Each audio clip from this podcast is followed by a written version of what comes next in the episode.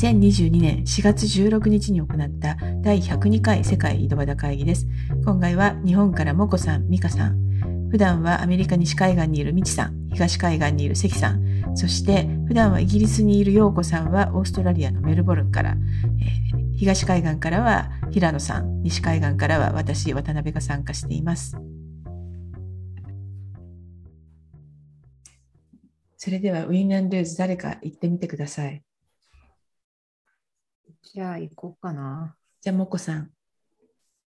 あのえっ、ー、と、ウィンアンルーズですね。昨日、ウィンアンルーズ両方なんだけど、えー、昨日結婚式がありまして、会社の社員の子の。で、あのすごい素晴らしくいい結婚式だったんですね。あのえー、椿山荘で行われまして。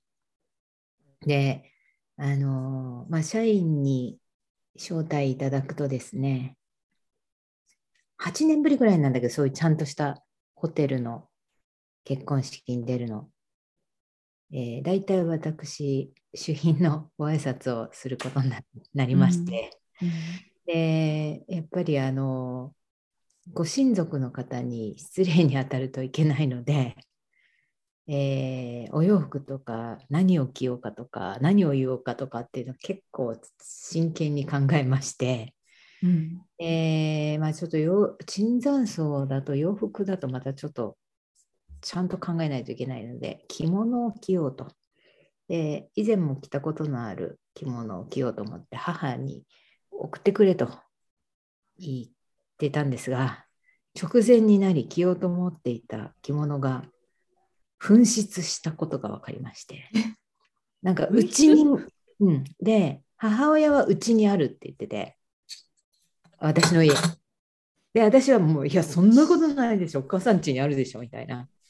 それで、家探し、家探しお互いして、でもこんな狭い家です。2回、その前回来てから2回引っ越ししてんのに、もう絶対ないからって言って、言ったんだけど、どこ探してもなく、で、それおばからもらったすごいいい着物だったんで、私がなんか、母親は私が絶対、えー、何あの引っ越しの間に捨てたって言い張ってて、いやそんな絶対捨てないってこんなもんみたいな。今頃絶対買えないような着物って分かってるから買えあの捨てないってって言って喧嘩に で結局あの別の着物を送ってもらって聞いてあのそれは大変天気もよくですね。あの久しぶりにあの心温まる良い結婚式であの終わりはウィンなんですけど家庭がすごいルーズだったっていう。結局見つからないまま？見つからないまま。うん、結構な面積取りますよね、あの。そうです。ね、うちに置いとくと横にこうやってるから絶対送り返してるはずなんだよね。だいい帯も帯もあと着るもの小物意識も全部入ったままなかったっていうことがありました。実は盗まれていたとか。いやさすがに盗んだりしないと思うんだけどね。繰り返した記憶がある。いやもうね、8年前でね、記憶はいろいろ定かじゃないんだけど、でも置いておくという選択をする理由が分かんないから、なんかないと思うんだけどなと思いながら、まあ、言うことがあまりに母と私と食い違うので、両方ボケてるかもしれないんで、もう。なんか、あの、洗濯というか洗い張りに出してそのまま忘れてるとかいやそうそれを母に言ったんだけど、そんなこと絶対してないとかって言って、うん、いやそうかなとか思っているんですけどね。ね。確かにクリーニングは、うん、で久しぶりに久しぶりにあの結婚式で着物を着るということで髪もやらないといけないということで、えー、どっかから移動するのは大変だからと思って椿山荘でやってもらいました。そしたらまあまあいい素敵なお値段でした。そうなんですか。いくら？いくらですか？いやまあまあそうだよねってことなんだけどであのアメリカの人が聞いたらあのもう一つのルーズは円安なんですけどはいはああのまあアメリカの人から聞いたらそんなでもないわよねって言うと思うけど2万 ,2 万2千円とかって感じ。い。うん。まあでも3時間でも3時間でもうまた脱ぐわけですよね。うん、え、それは着付けと髪と両方でってこと、両方で両方で。ううん。んお茶、お茶はつきました？お茶はつきません。お なんでお茶？いや、緑茶、美味しい緑茶が出れば、なんかまあ、その2万2000円払ってもいいかなって思う。いえ、あの、そんなことありませんでした。まあ、近所でやると、両方で1万円ぐらいかかるかかかんないかでやってもらえる。そんなんでできるんだ。そうそうそうそうそう。安っ安いって、うん、安いって思っちゃうけど、思っちゃう。えうん、円安とか円高関係なく安いってうん。まあ、安い、安い。それはね、結構安い。あの、ちゃんと。うん。あの、そうですね。ちなみになんでこんなに円高円安なんだったっけ？どれが強いからじゃないですか。意味がわかんない。なんかみんな、金利だよ、金利。うん金利だよ。ずっと続いてるからって言いますアメリカの金利が上がるからってこと？うんそう。で、日本は金利上げないってうんいう感じになってるから、そのせいだよね。なるほど。直接の引き金は。円を持ってるよりドルを持ってる方が、ドルで債券買っといた方がいいんじゃないってことですね。でも、ひどすぎる、ひどすぎる、もう本当に、私、うちの会社は全部買ってるんで、円でドルをで払うんですよ。ライセンスってこと？うん円数が。そうだね。ねえもうちょっととうとう、これは嘆いてるばっかりではいかんと。外貨を稼ぐことを考えようっていうのが、今週の経営課題です。マジそうだ。今そうだ、その話、そのその話こ、今度の授業に使おう。ケーススタディ。ディスカッションスタディに使おう。その円安円安な話。いいこと思いついた。でも大変ですよ、本当に。ね、100もともと102円とかでの時に、その前80円だったんだよ。うん。80円で話しだして、クローズうん、契約クローズした時102円だったのね。うんあまあ80円でというかまあそうね。あの、こんなことってあるってもう1点何倍だよとかって言ってたのがもう今や夢のようみたいな。うん 126円でしょ。すごいよなと思って。なんか3だ40%ご以上アップだね。40%アップだね。2年。ごまあその、もともと一番最初にあのしてた時に比べると。それでもっと前に結んだ契約は円建てにしてあるの。おー私偉いと思ってそこすっごい粘りに粘って円建てにしてくれって言って、うん。円建てでずっと続いている契約があってあのそれはいいんですけど、うん。はい、ちなみに、 TechCrunch と Engadget がなくなって、なんか、ビジターが増えてるとか、そういうことはあるの？あうんままだえまだなくなってないよね。まだなくなってないんだ。端末で終わりました。あの更新が終わって、あ本当になくなるのはもうちょっと先だと思いますけどね。そうねあのそうねでままだそういう気配はないですあ終わったってどういうこと？私に察知してない。うん日本版がなくなったの。TechCrunch もなくなったの？うん。うん。いきなりやめますってですよね。うんへえ。あれって別の会社がやってたの？ TechCrunch と Engadget って。同じ会社で AOL, か。うん、AOL ジャパン、今名前違うけど、オースジャパンうん。だっけ？今また違うんだっけ？わかんない。がやってたんだけど、まあでも、 TechCrunch とか Engadget もなんだけど、あんまり広告入れづらいんだよね。なんかそれはどうして？編集の方針が厳しくて多分。うん。うん、だから、あの、いわゆるバナー広告みたいなのがメインになっちゃってて、もうそんなの、うん知れてるから。広告って意味ですか？記事広告って意味ですか？そうそうそう、記事広告、まあやってるんだけど、ななかなかいろいろ制限があるらしく、でそれは本社側からの制限が来てるってこと？そうそうそうそう。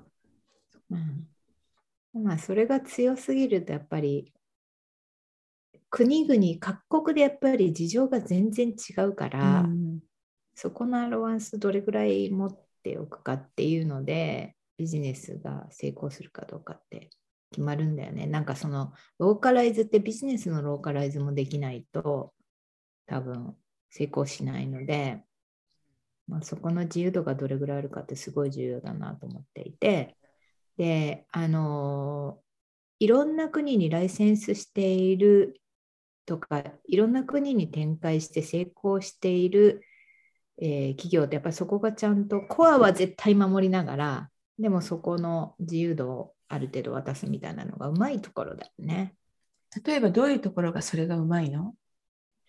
えっとまあ、基本的に私がライセンスもらってるところはそういうところとしかもらわないって決めていて、あの結構同じ種類のものでもいろんなあ同じ種類のメディアのライセンス取るにもいろんなメディアから話が来て同じ、えーまあ、土壌で、えー一応検討するんだけどやっぱりその下手なところはもう下手っていうかなんかそういうのがこう自分たちがすごい偉くてあの自分たちのルールを守ってくれないと嫌だみたいなかたくななところはうまくいかないっていう気がする。あ受ける側もちょっとあこううまくいかないなってすごい思うしカルチャーの押し付けとかあとなんかまあ、まあ、とにかく自由度を許さないみたいなとこが一番うまちなみくいかない。に今今もこさんのもこ今ももこさんの会社ではギズモード、ライフハッカー、えービジネスインサイダーなどをやっていらっしゃいます。その話をしています。はい、それを聞きたかった。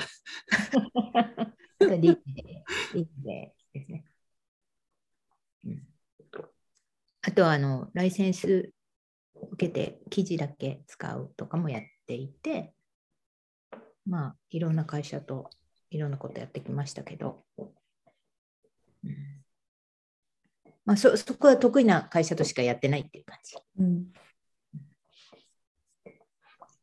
そっか。ビジネスのローカライズって本当その通りですよね。まあ、うんまあ、エバーノートとかやってましたけど、あの時も、あの、小習慣も全然違うし、カルチャーも違うし、ローカライズっていうのは言葉の置き換えだけじゃないんだっていうのもずっと言い続けてて、それでもまあ分かってくれない人の方が多いんですよね。こう北米世界の中心みたいな感じだから、あの例えば11月以降のあのホリデーシーズンっていうのはアジアで全然そうじゃないっていうのがあったりとか、キャンペーンの仕方とか、いろんなものが違っているんですけど、でもそこで、あじゃあその市場に合ったものをあのやっていい、やんなよとかやっていいよっていうのを提案ベースですけど、それやんないと、本当ユーザーが離れていくっていうのはありますよね。うんあとなんかやっぱりあうちとかじゃないけどグローバルで自分たちでブランチ出してるところもあのどれだけ、えー現地に裁量を持たせるかっていうので結構そのスピード感がすごい違うのでいちいちやっぱり HQ 確認してブランディングすっごいルールあって合わせられないところとかあるいはもう本当にセントラライズされてて そこから言われた通りやるみたいなところは融通が利かなくてまあできることも少なくてすごいかわいそうだなと思う。それで売り上げ上がらないとか言われてもなっていう気もする。ね、確かにその通り。でもなんかテッククランチジャパン、そそれなりにみんな読んでそうだったのにな。ね。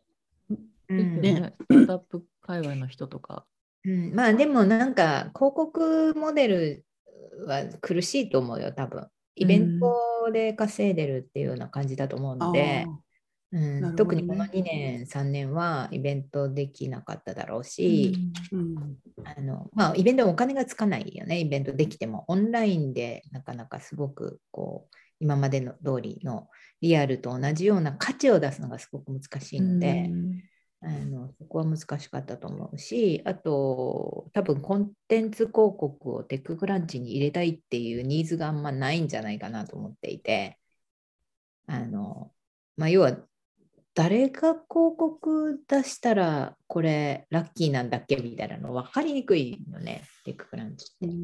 ことない？あの記事として読まれるのはいいけど、じゃあビジネスモデルとしてこの読んでる人たちに、えー告知をするためにめちゃめちゃお金を払う人たちって何だろうっていうのがすごい難しいメディアだなと思っていてであれあれこそ本当は課金してちゃんと読んでもらうとかができるとすごい価値のあるメディアだと思うんだけどうんなかなかその広告で出しただけの価値得られるかっていうと難しいかなと思ったんだよね。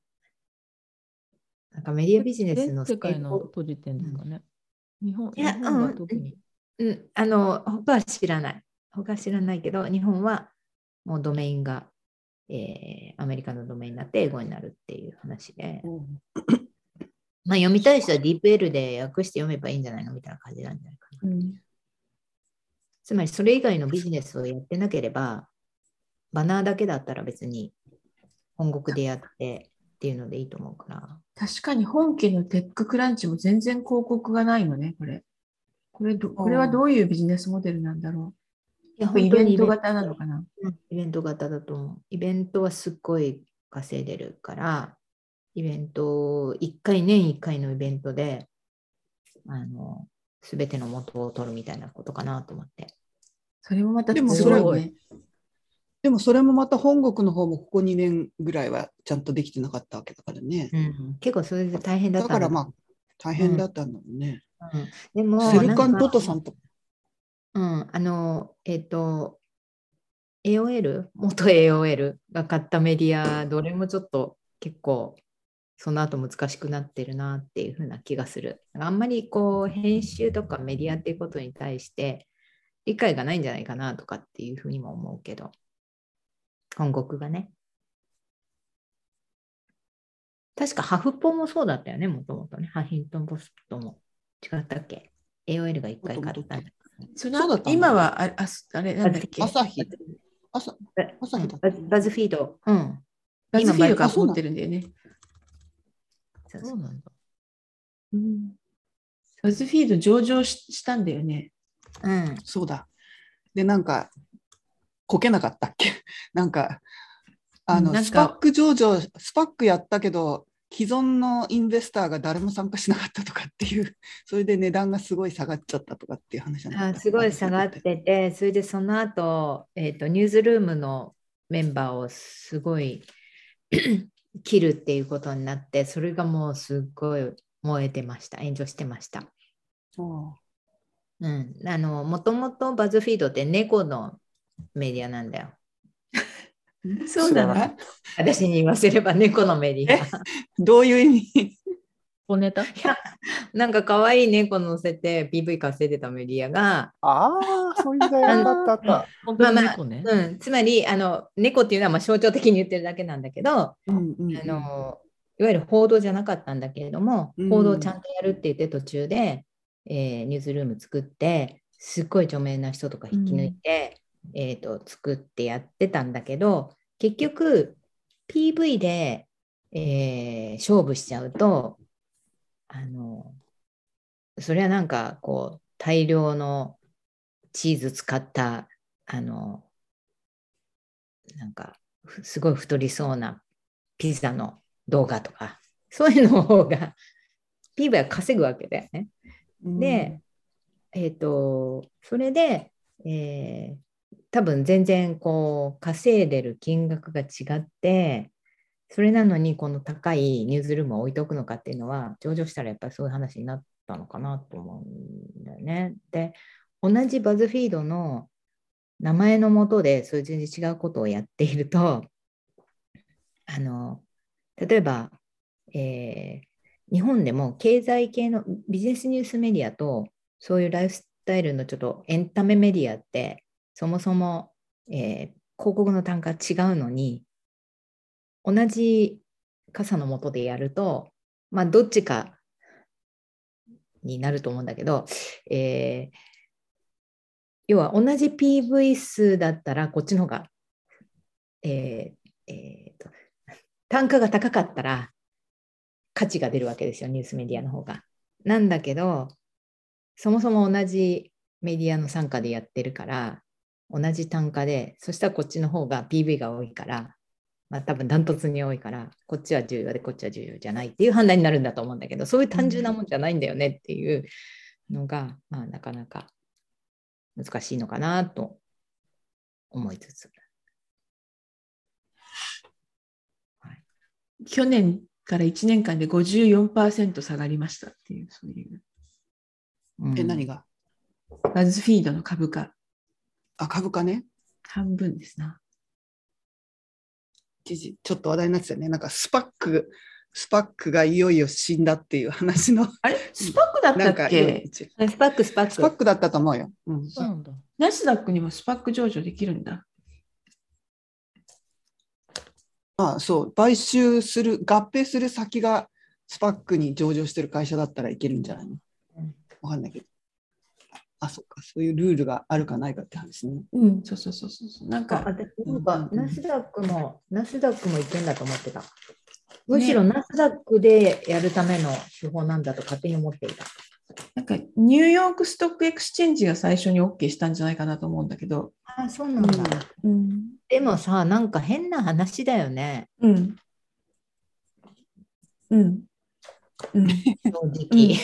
うん。あ日本でもあるんだよ。なんか、すごい株価の低い、えーもうダメになった上場企業を買って、合併して上場するみたいな話を、うんあの、うんだからでもなんか、それってなんかちょっと、まあまあ、それは、えっ、と、一回、えー企業にとっては意味あるのは分かるのね。なんでって言ったら、上場準備やるのにすっごいお金もかかるし、時間もかかるし、まあ、労力すごいかかるから、まあ、その方が早いよね。で、市場に出ちゃってから調達して、そこから成長させて調達した方がいいし、そんな一回上げたのにダメになってる企業を再生させるっていう意味でも日本経済のためにはいいし、それは意味わかるんだけど、スパックってさ、最初からその目的のために上場させとくわけでしょ、うんペーパーカンパニーみたいなものを。うんなんかそれが許される理由が、ま、全くよくわかんなくって、ね。事業がないものをそうやって上げられるんだったら、みんなそれやるじゃんみたいな。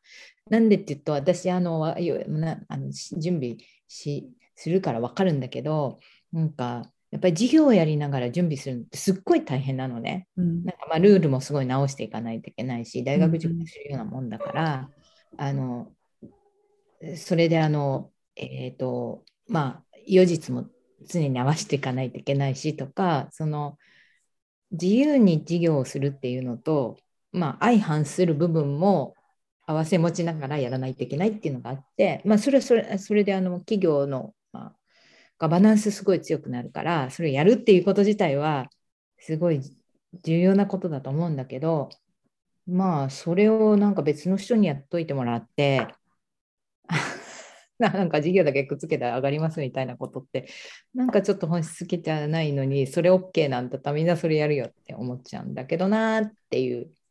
うん多分でも今はそれが行き過ぎてて、まあ、あるところでそういう形態も残る一つの手段として残るんじゃないかなとは思うんだけど今はちょっとさすがに行き過ぎてるよね。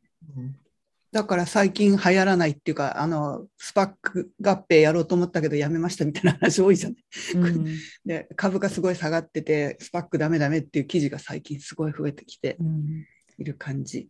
なんかでもまだ始まったのってさ、うん1年くらいだよね。一応ねいやそんなことない2018年とか19年とかうん。に、えっと、コロナの前だったんだよね。うん、うんあの、チャ、チャマスが、あれ？チャマス？チャマス、ハチャマスが。ハリハパティア。そう、未だにララストネーム言えないっていう。がバージン・ギャラクティックを、うん。あのやったやつが2019年だったっけ？コロナの前だったんだよ。うん。スパックキングとか呼ばれてたんだよね。うん2019年だって、バージンギャラクティックが。今、バージン・ギャラクティックも株価ダメダメでうん、すごい叩かれてる。バージン・ギャラクティックって何やってる会社なの？えっ、と、宇宙旅行。あそうですか。をやろうとしている。ロケットを打ち上げる。ロケットを打ち上げる会社は別にあるんだよね、確か。いや、ねああれ、あとね、バージンオービットっていう自分のところのグループ会社でやってるんだよ、あそこうんは確か。で、あの、ひあの飛行機2台のをつなげたやつの間にこうちっちゃいやつくっつけて、で、その飛行機をまず飛ばして、で上空からこれをあの、うん打ち上げるっていうコンセプトを、あのトライしてる。うん。そう。で、みんなで宇宙旅行に行こうと。そなんか笑う。それで、もこさんがグフフって笑ってたけど。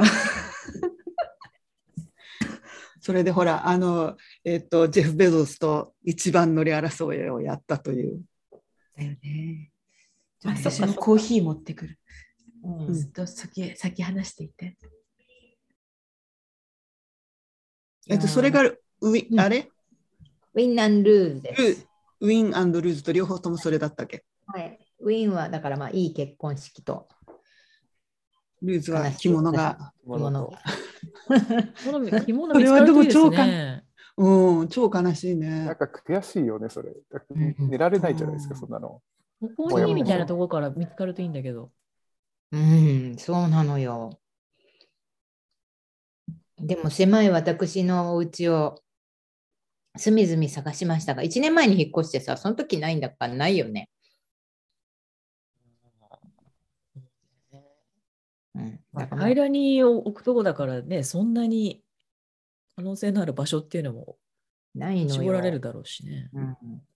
う。んの箱でしょう。ん、箱に入れてないの。あの、だからまあ、タトーに入ってたやつを多分そのまま送り返すはずなんだよね。なるほど。う。ん。置いときよう。がないから。このはね、保管は本当に大変ですよね。大変。浴衣でさえ大変大変だもん。う。ん。そうだよね。うんうん聞くにつけ、やはり私はレンタル一本。物は持たない。正しいかもしれない。レンタルのみうんアマゾンウェブもうサービ私ス。でもウェブサービスそうそう。ウェブサービスでもいいよ、何でも。AWS ですね。そう。いやもうその保管するっていう、そう保管するっていうことの手間を考えたり、そのなくしたかもとか、どこにしまっただろうとか、もうそのストレス私は耐えられないですわ。まあ私もだから自分のっていうよりか全部あの自分に作ったことはないの。うんそれはおばに、おばの、おばにもらってとか、母、昨日来たのも母のだし、うんまあでもいい、いい着物なのよ。でも今作ろうと思ったらもうとってもとっても作れないような着物なのそうねそれは着たいなと思ってもったいないから。たまに着てあげないと、ね、シミができたりとか、うん。ちょっとやっぱ見てあげないとね、たまに。うんじゃあ次行きますか、誰か。はい、どなたか。お願いします。うんじゃあ私行きますか。なんか、はい。あななんか、じゃあね平野さん。春でね、春先でちょっと眠くって、ちょっと、ちゃんと話せるかどうか自信ないんですけど、えーっと、その、なんだろうな、インかルーズかよくわかんないんですけど、えっと、きえ今朝かな、今朝なんか、ポッドキャスト聞いてて、その、なんか、どっかの誰かさんが最近本、最近3年ぐらい前に本を出して、で、その本を出した人を、まあ、インタビューするみたいな形の、なんか、ポッドキャストのエピソードだったんですけど、その中で、その、本をどうやって書くかっていう、どうやったらうまく本を書けるようになるかっていうような話題になってて、で、そのくだりで、えっと、こんなことを言ってて、結構、あの、まあ、ショックではないんですけど、ああ、そうなんだなと思って、本を書けるようになるためには、本をたくさん読まなければならない。本当にたくさん読まないと本を書けるようにはならないってまあ、あのここにも本を書いた方な何人もいらっしゃるので、なんか多分、そう、当人じゃん、何言ってんのっていう感じなのかもしれないですけど、私それ結構知らなくてですね、いや、そう言われてみればその通りだよなと思って、ショックで今まであんまり本を読まずに働いてばっかりいたので、これはいかんなと、今、今更ながら気がついたっていうのが、ちょっとこうルーズですね。でも私別にそんなに本読んでないよ。でも私より、意味違う私の5倍を読んでますよ、きっと。意味違うけどね、私たちが、私とかちかさんとかが書く本っていうのは、本本職で書く人とはちょっと意味が違うんだけど。あ、まあ、そそそこも作家の人たちとはちょっと違うかもしれないけど、でもうんででもやっぱり本読んでないと、やっぱり文章書けないですよね。あと、まあね。喋ってないとしゃ喋れないっていうか、話聞いてないと喋れないし、うん。だから、いや、その、そんな基本的なことも知らずに、今まで何十年も生きてきたのは結構情けないんですけど、まあそれがこう、これからなんか本でも読もうかなって、今、あの、机の上、ちょっと久しぶりに今日は掃除してですね、あの机の上にあの本を7冊積み上げました。素晴らしい。気分から入らない。いいですね何系の何系の本ですか？何系の本？えっとね、一番上に積み上げて一番上の本、あ大体ビジネス系、ビジネス系がほとんどで、エンジニアリングと、あと、ライティングの本もその中に入ってます。はい。あちゃんと積み上げて。ああのこうちょっとおすすおすすめしたいというか、あえーぜひぜひ。のおすすめしていいのかどうかわかんないんだけど、フリーズングオーダーっていうのが最近出ましてですね、本がアメリカだと。でね、あのビル・ブラウダーっていうあのロシアでヘッジファンドやってた人の体験談なんだけど、あのでこの人がヘッジファンドその初期の頃にロシアの国内でヘッジファンドをやっててそのいわゆるアメリカのアクティブインベスターみたいなことをやってあのプーチン政権の逆鱗に触れて以来ずっと目をつけられて追って追われている人なんだけどこれ私のビジネススクールの時の同級生なんだよね。ビル・ブラウダーって人が。ですごいのその体験談がもう。えー。本当にすごくて、で、この本、今今回出た本のフリーズングオーダーって2冊目なんだけど、あの、この前にもう1個出してて、で、そっちがそのずっと今までの経緯があって、なんか、あの、このフリージングオーダーってやつはそのもっと最近の話が書いてあるらしいのね。で、彼がそのロシアの国内で雇っていた、あの、弁護士だったか、えーまあなんか助手だったかの人が結局、えー、とロシア当局に拘束されたまま獄中死してしまったわけ で今彼はそれをすごい追求してやってるんだけどついに彼自身も一時逮捕されかけたみたいな話がとりあえず冒頭に出てきてて いや相変わらずすごいこれは私の同級生がこんなことにみたいなもうなんかびっくりしてしまいましたよ。いや興興味津々。これはぜひポチってしまいました。これ。見つけられてない、見つけられてない。これ。フリージングオーダフフリーズングオーダー。はい日本語版はまだ出てないと思うけど、あの、この人の前の本は確か日本語版ももう出てるはず。ビル・ブラウダーっていう。うんクールですね。クールですね。ちょっとあの、うん縁がある本なので読んでみてください。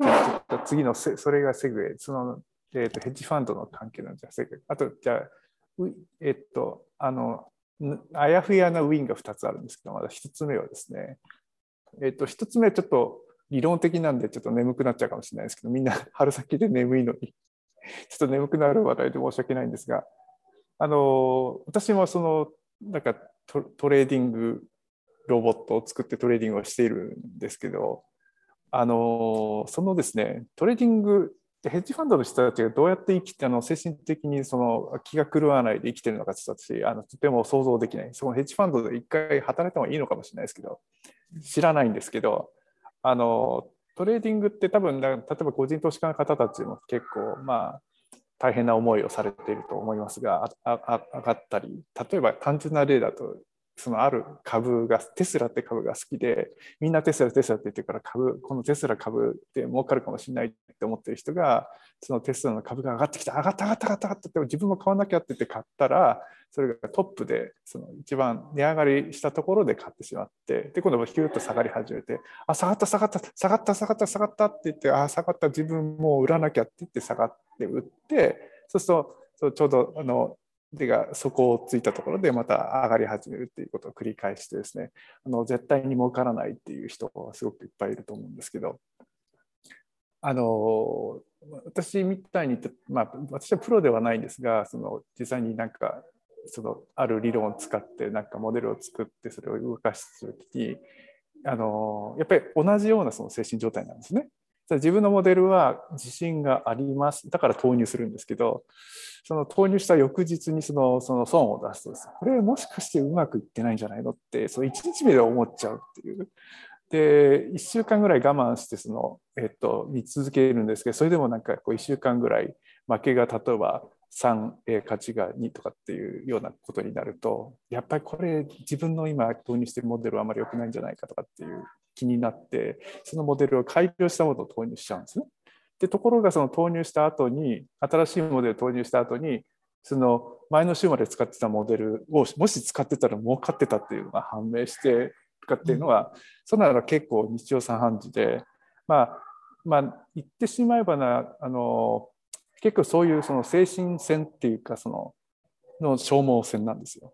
でそそれがそれが多分そのこういう業界の私が少なくともやってるそのやり方の、えー、と一番の問題で、まあ、耐えられないっていうでモデルはもしかしてうまくいってるかもしれないのに自分が耐えられなくてやめちゃうみたいなそういうそういうことで、え、いつまでたっても何やってるのか分かんないっていうことが起きやすいんですね。でちょっとそれでいろいろ苦しんでてですねあのあの損は出してないんですけどだからといってなんかあのそのえっと、自分のお小遣いで始めたのがなんかすごいよなんか何倍になったとかっていうわけでもなくまあまあ、えー、そんな悪悪いわけじゃないんですけどでもでもなんかやっぱりそういうのの苦しみの中でちょっといろいろ試行錯誤してですねちょっと一つブレイクスルーがあってあのあのいろんな私のやってるモデルっていうのはそのこれこれでもう世の世の中のことは予測できますとかってそそんなそんな偉そうなモデルでは全くなく、まあ、こうするともしかして大体今までのようになんか行ったり来たりしながら少しずつ設けられますよねっていうのがこう何万個ぐらいこうあってその中の一つを私が適当に選んで投入するってモデルだったんですけど。えー、っとですね。そういうやり方をやるんじゃなくてもう一つその自分が選んだものを例えばモデル A とかロボット A っていうのがいたとして、えー、ロボット A を投入してでそれはいいんですけどもう一つロボット B っていうのを投入すると。そうそう2万個ぐらい自分が知ってるあこの人たちあの候補になりそうだっていう人たちの相手を見つけ上げて、えー、ロボット A とロボット B を、えー、と組み合わせてロボット A が負けるときはロボット B が勝つ。ロボット B が勝つときにはロボット A が負ける、えー、っとロボット A と B が同時に勝つこともある。ロボット A と B が同時に負けることがある。でも両方ともロボット A もロボット B も長期的にはも儲けが出るっていうのはあっているっていうやり方でやるとなんかすごくあのその A と B の、えー、っとえー、コンポジットのそのイールドっていうのはすごく安定するっていうことに気がついてですね。なんだ、そんなこともわからなかったのかえっと、世の中ではヘッジっていう言葉を使いますけども、あの自分の一つのモデルの中で、そのモデルの中でそのヘッジをそのするっていうことがどれぐらいそのインパクトがあるかっていうことが分かったっていうのが超ブレイクスルーで、えー、少しですね、そのその気持ちの何ですか、落ち込みとか、あのハイになったりとかっていうのが少し平坦化されたっていうのが、それが私のウィンです。はい。よくわかんなかったですね。かちかさん、ミュートになってる。それ、2つと言わず、200個とか2000個とか知らせたらいいんじゃないの？うん、それもちろんあの考えてるんですけどやっぱりそう一つ決めてこれこれが自分が惚れてるからこれ決めますって言ってその相手を見つけてあげるっていうのはそれ結構簡単なんですね。で相手が例えば199人の中でででそれをだから3体問題にすると思った計算が大変でってまた思って何が何だか分からなくなるんですけどまあ大体うまくいくとその株例えば株式市場だとか、えーえー、っとまあ、通貨でも多分同じだと思うんですけど、えー、ガタガタガタガタすごい上ったり下ったりしてるじゃないですか。あれがこうまあまっすぐなんかすごく平坦にその富士山富士山の裾野をこうの登っていくような感じになるってことはあの分かってるんですよね。であとはその100とは言わずその少しずつ増やしていって、えー、もし世の中の人たちがこういう人たちだったら、まあ、こういうふうになって、えー、少しずつなんかすごく儲かるわけでもなく、えー、損をすることもなく少しずつその経済のパイが大きくなっていく分その成長していくっていうそういうところに行き着くんじゃないかというふうに思ってるんですけどまだちょっとそこまで自分の計算持ってる計算機の中でちょっとやりきれてないのでもうちょっと稼いで、えー、コンピューターをあと10台増やしてですねえー、ややろうと思ってますけど。それがちょっとしたブレブレイクスルーです。それはあの取引所のコンピューターから遠くても大丈夫なんですか？いや、だから私が住んでるところは、えー、っと私が使ってるその API を公開している会社から、えー、10キロぐらいしか離れてないですよ。うん、なるほど近いところでやってます。でも、でも、でも、離れてても多分大丈夫。1秒ぐらい離れてるとちょっとやばいかもしれないけど、500ミリ秒ぐらいだったら大丈夫。そのくらいの、えーと、動く、えー、ことについてはロバストであるということを前提に作っているので大丈夫です。まあ、あの、塚さん前に言ってたそのハムスターが、そう、1匹のハムスターじゃなくて2匹のハムスターにしたって言ったらそれだけの話なんですけど。はい。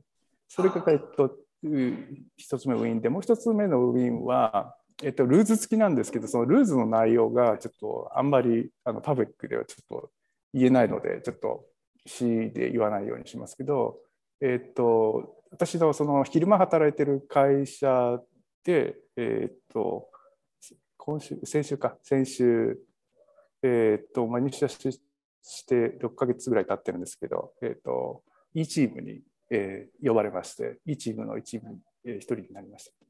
それがま、あえー、ちょっとしたウィンで、ルーズ付きなのであんまりちょっとコウィンなんですけど、まあ、今、えーと、ルーズじゃなくてウィンの弁は、えーと、言いたいことが言えるようになったという。で、まあ、ちょっと影響 CEO だとかプレゼントの相手にして、えーとまあまあ、文句が堂々とそこでリアルタイムで言えるようになったっていうのがウィンです。プロジェクト的な？ものに参加したってことですか？うんとですね。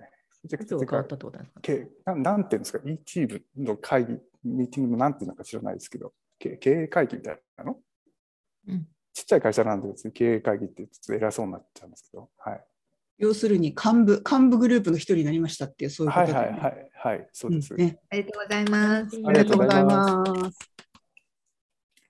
でも給料は上がりません。はいいまだに平社員の給料をもらいながらそれをやってますはいまあ、でも裁量が上がるわけですよねそうですねでその自分とやりたいことが堂々とその自分の上司とか通さずにもいきなり、うんと会社のトップの人たちにそれをあのアイデアを話せたりとか議論ができるってことが、うん、あの、ですね、いいことですね。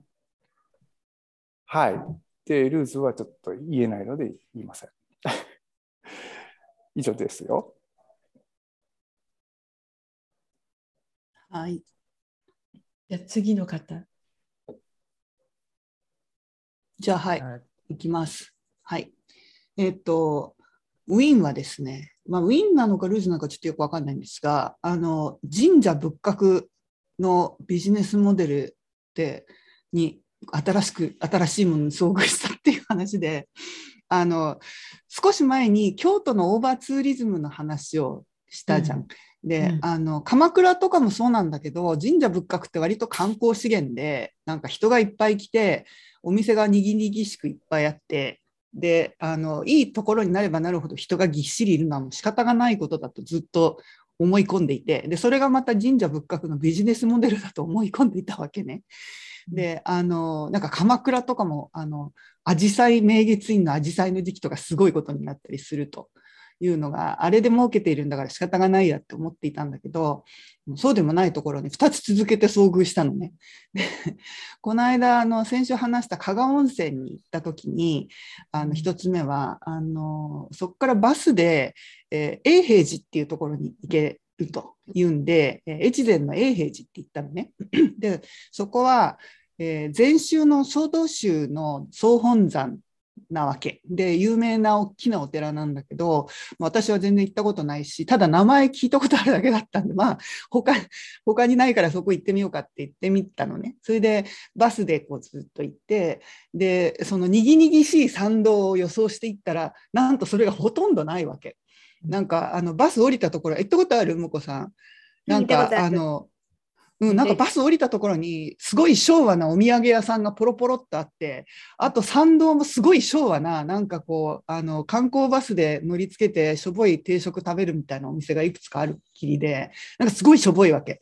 えー、これは一体どうしたことだって思ってあのえー、ところが境内に足を踏み入れるとなんかすごく綺麗ですごく整備されていてであの宿舎とかがすごい立派な新しい宿舎がドーンとか立っていてで、あの、山門から先もすっごい大きな建物がものすごい大きいの、とにかく。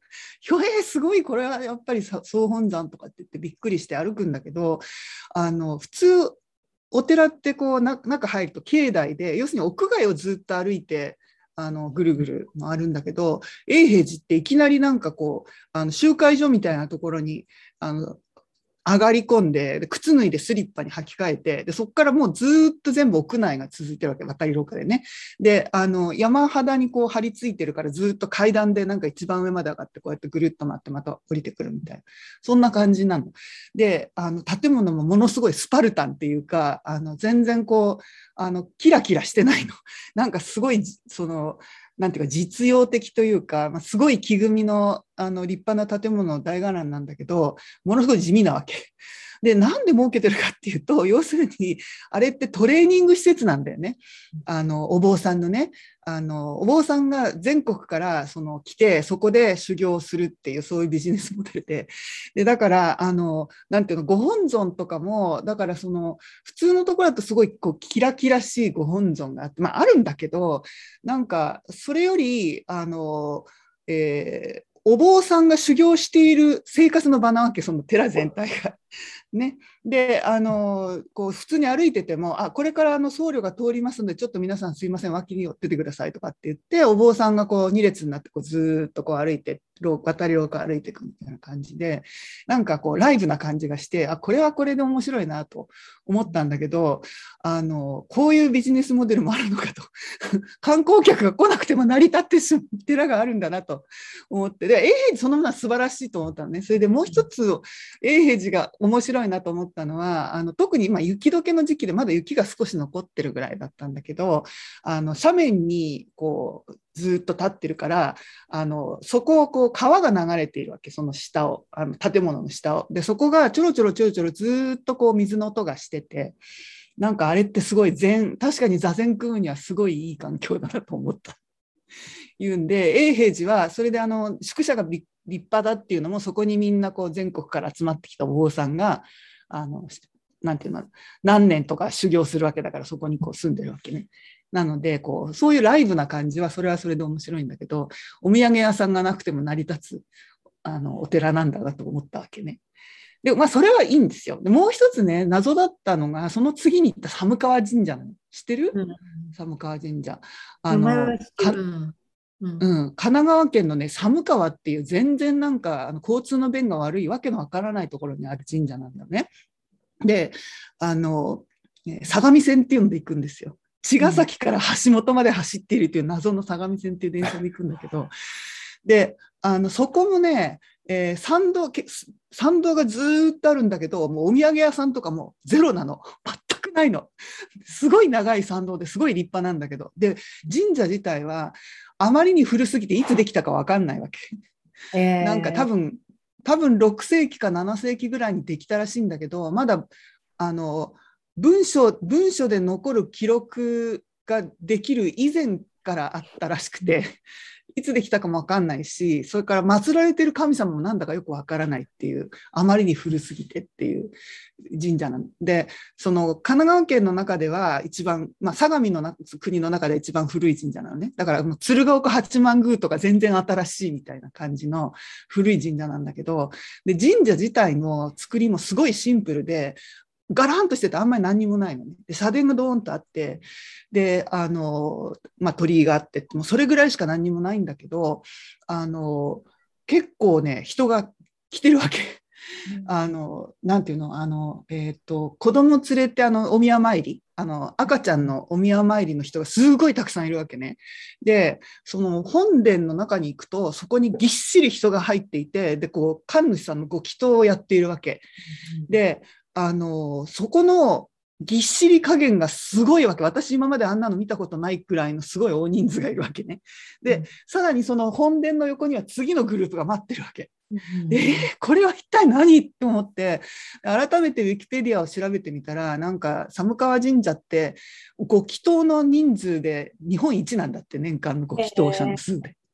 でまずはあの、うん、なんかね、あの、で、で、プラスもう一つ気になったのは、すごい、あの、皇室との関連が強いみたいで、なんか天皇陛下お手植えのなんとかっていう木がいっぱいあって、で、なんか皇后陛下のお歌とかっていうのが飾ってあって、なんかすごいそういう、こう、なんていうの、天皇、天皇家大好き右翼の匂いがちょっとして、で、なんか、でもとにかくご祈祷とか、そのなんか氏子さんがだから有力な人なり、そのたくさんいるなりなんだろうなと思うビジネスモデルだったんだけど、こちらはなんか逆になんかそういう人たちっていうのが実はなんかどっかですごいお金が回っていて、なんかこう例のあのなんか女系天皇大反対とかそういう人たちっていうのはなんかこういうところにつながってるのかなっていうのがちょっと怖くなってなんか寒川神社ちょっと怖いと思って。でもそれって大丈夫か祀ってる神様もわからないようなところで祈祷して大丈夫なのかってみんな思わないのか。ね。私でね祀ってる神様毎一年かか家族で行きますよ、寒川神社。本当にあ本当？毎年行って、八方よけなんですよ、そこ。うん厄よけです八ごい方よけ有名でそうそうそうそうよけそれぞれのや役で、うんうんやりますね、きっと。あ、そそうう。んうん、なんかね、あの神様の名前一応ついてるのね。う。寒川、寒川彦の御事と寒川姫の御事とかって言って、でもそれってなんか、え、何その人たちっていう、要するにその名前はあるんだけど、あの、例えばスサノオの御事みたいな、なんか後ろにストーリーがあってどういう人か分かってる神様じゃないわけ。で、その有史以来はじ、有史以来っていうか初めてその文献に登場する時が、なんかもうなんとか天皇からのなんかのお許しが出たみたいなやつが一番最初に出てくるっていう感じで、有略天皇だったかな。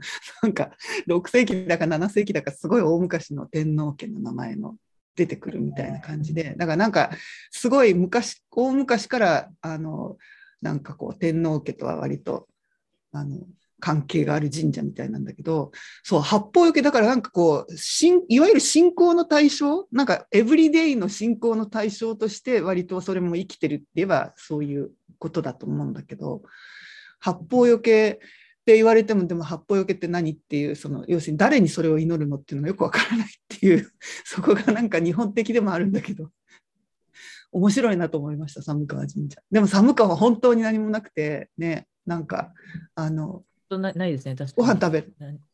ご飯食べるの大変だった行っ。て、うん。うん、おそうそうそう。土産もあんまりないし。そう。あの、なんか一応なんとか餅とかっていうのがあるから買ってきたんだけど、美味しかったけど、そう、だなんか車で来るんだろうね、みんなね。電車で行ったらすごいしょぼくて駅前とかも。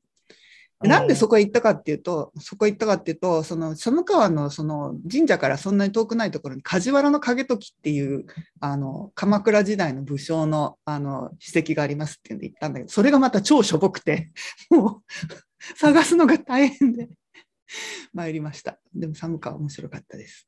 というわけで、あの神社仏閣はあの観光客がにぎにぎしく来なくても成立するんだということを発見したのがウィンでした。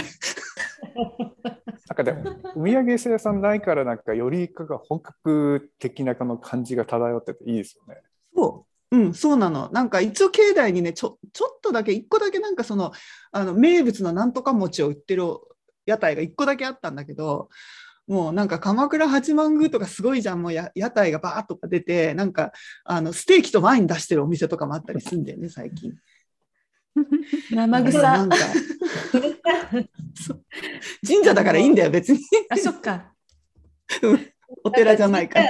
神社が儲かってるわけではないよね。だけど、だけどあの、諸場代ぐらい神社が取ってるわけじゃん、やっぱり。いやでー、まあ取ってるなどうだろう。どうだろうね取ってるでしょう。そ世りゃ代ってやればね、取るんじゃないですか。と、場所を貸してるわけだから。ええそれを取り仕切ってるその団体の人たちとうん。多分。ねうまくやって。それで、まあね、で、あの人がそうやっていっぱい来て楽しくって、で、お賽銭とか、お守りとかでお金儲かるっていうのは、まあ、それは分かりやすいんだけど、なんか寒川神社みたいなのもある。あの妙心寺とかはうん。誰もいないけどもう広大な敷地にすごいいいおへー。あれねそうそう。だからねあの多分そういう本山的な機能ってあのいろいろこうう下から上がってくるのかな？でしょうね、多分ね。うん、多分まあ、だから永平寺なんかまさにそうじゃん。あの全国のその自分の下のお寺からこう人を寄せてで、当然お金もそれで、あの来るわけだから。でも寒川神社は別にそんなに下になんかこうあるっていう構造になっているわけじゃないからよくわからない。だからなんかちょっと、ちょっと怖い。でした。で、ルーズはですね、あの、今週、あ今週っていうかちょうど、えっ、と、この前の月曜日に最初の授業が、成蹊大学授業が始まって、で、20人学生がいるんだけど、あの、7割ぐらい女の子、8割かな、8割ぐらい女性で、で、しかもみんな当然こうマスクしてるじゃん。もともと、もともとみんな同じぐらいの年の日本人の女の子なのにマスクしてるから全く学生の顔が 識別できなくて 困っています。対面の授業なんでしたっけが誰だか。え？対面の授業なんでしたっけ？そう、対面授業なの。もうなんか、うん大学普通に始まってても、にぎにぎしく人が来ていました。なんだけど、で、女の子たちみんなこう、ゆるふわのこういうぐらいの髪の毛で、で みんな可愛くて、ここだけ見てると、区別がつかないの。助けて。眉毛フェチとかになならないとちょっと区別つかない。眉毛フェチ。だからそれこそさ、髪の毛ピンク色にするとかしてほしいよねとかと思った。それで覚えそしたらわかるえ、名札とかは出さないの？みんな。名札出してもらってる。あの、まあ普通はや、や、うん。普通はやらないんだけど、あの、名札をあね、いや、あのね、見やすいって違う、あのね、あれなんですよ。あのね、席に全部ね、こう、あの、えっ、と、アクリルの、透明なアクリル板が立ってるの。うん。全部。それで、あの、えっ、と、ポストイット渡して、そこに名前書いて、こう、上の方にペタッと貼ってくださいって言って頼んで、だから、一応その名前がこう、出るようにしてるんだけど、大変だ、これから。区別え、アクリル板ってその自分の真正面にあるんですか？あの横じゃ、なくて真正面。座ったら座ったらこのぐらいの高さまで来るだけをこう覆ってあるの。席。一人。一人。一つこういうふうに。なかなかすごいよ。講講義って生生声？ママイクとか使うんですか、あマイク使う使う。マイクがあるの？生声でもうんま、生声でもできるけどあの自分でやっぱりあのマイクの方声の方が聞き取りやすい人だから、あのそういう環境の中ではそれでやってる。カフェとかレストランとかでこう、ついたてみたいにね、あるじゃないですか、アクリル板とかで。うんうん。あれ置かれるだけで全然聞こえなくなっちゃって、うん。こう対面にいるそう。のに、そうそう。だから、うわっていう感じでやるから、いや、講義大変だろうなと思ったけど、マイクだったらね、聞こえますよ。うんうん、ただあの、えっと、割とちょっとあのビジネススクール風にクラスディスカッション入れてるから、なかなか聞こえないんでね、私の方が。だから、あのもうあのこう、こういうなんていうのあの、この字型みたいな席に、ロロの字型かな席にしてもらって、もう近くまで寄って行ってこうやって聞かないと聞けないそうですよね。私の方が歩いている。 Zoom とか使った方が楽そうですね。クね音的にはそっちの方が良さそうだけど。音的にはね、だけど、 Zoom は Zoom でまたね、その class discussion とかをやらせる準備とかがすごい大変なので、あの、やっぱり対面の方が、まあまあ、いろんな意味では気楽ですね。あ私はあのクラスルームの中で Zoom を使うっていう。はいわけわかんないこと。あ、なるほどね。なるほどね。ビジュアルは目で見てってこと？生で見て。そうそう音だけ。音なるほどね。まあでも、あの、ひは去年の秋もその整形で授業やったんだけど、その時はもう全く人がキャンパスにいなかったので、ようやくなんか普通の世界になったなっていう感じで、で、クラスに一人ね、えっと留学生の子も来たので、あのいろいろとこう日本もようやく平常に戻りつつある感じがちょっとしてきましたね。ああそれは良かったんだけど。いいね。それは良かったですね。うん、今はこのまま日本はどういう規制なの？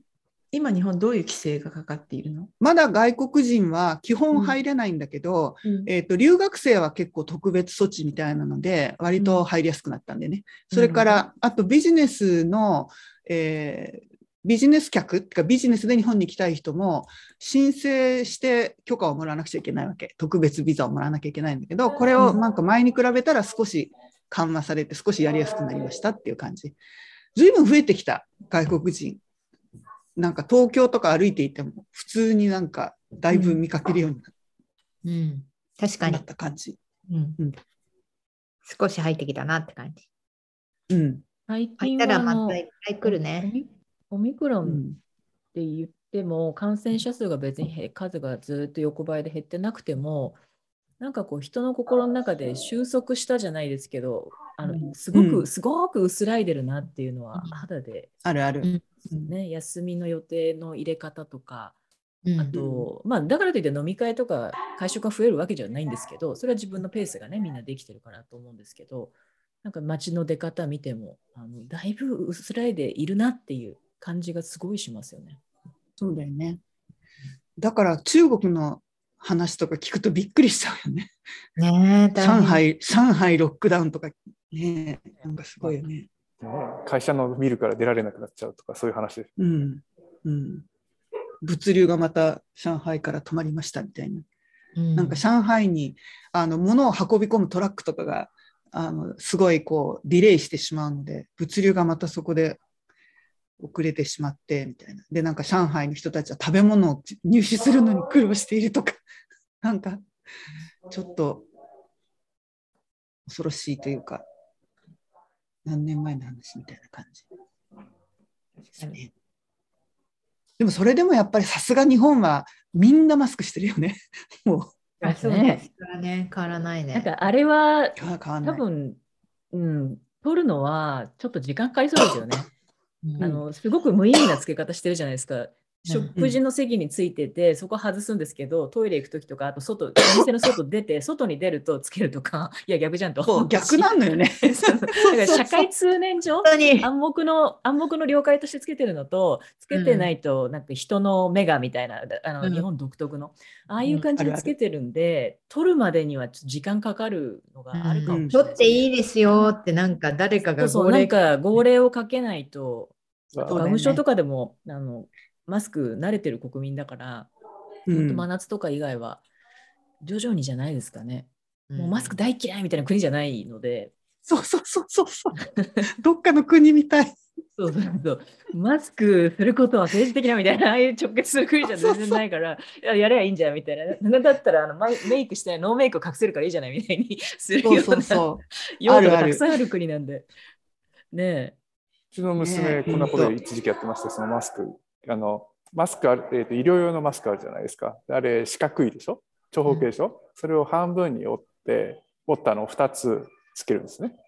で、半分に折ったのを、一つはそう鼻の方に、もう一つは口の方につけて、で、でパッと見ると同じ、同じマスクでやったら見えないんですよ。あいやマスクしてるじゃん。でも喋るときはこうちゃんとこう開くっていう、そういう。それそれ単に顎に引っ掛ければいいんじゃないの？いやそうそうだけどそういやいや、それと引っ掛けたりするのめんどくさいじゃないですか。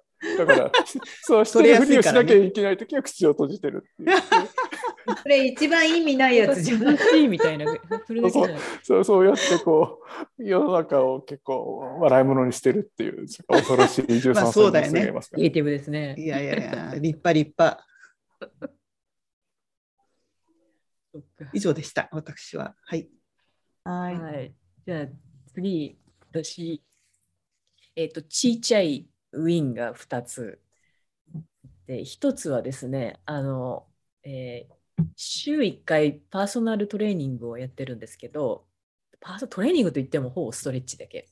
それが丸1年続きまして、でもう1個は朝のウォーキングもあのやってるんですけど、それはコロナが始まった時からだから2年丸2年継続しててこう運動系で継続するっていうのをしたことがない私からすると奇跡みたいなもうミラクルなんです素晴らしい。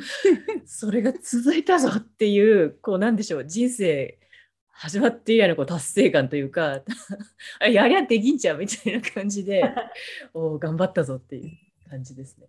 そのでパーソナルトレーニングの方は理学療法士さんとやってるんですけどあの1年前に流行った覚えてますか？クラブハウスあれで会った人なんですよ。へそこで出会った人で、まあ、あのクラブハウス祭りもほぼ2、3週間とか1ヶ月ぐらいでね、こう伸びて終わったじゃないですか。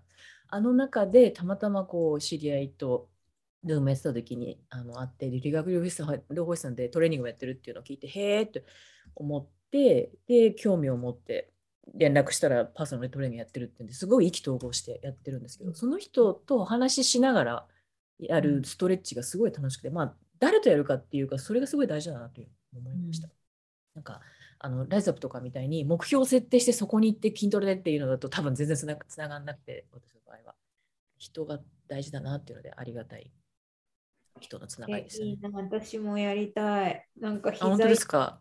なんか膝が痛いってやばいと思って、うん、なんかあの膝が痛くて前加圧トレーニングを始めたんですよ。もともとうんうんあの若い時にスキーの選手だったんで膝壊れててあ、そうなんだ。筋肉でこれ支えてたのね。で歩けなくなるよって言われてあの全然運動が嫌いだからずっとしてなくて歩けなくなるよって言われて新幹線とか乗ったらいつも痛いのね。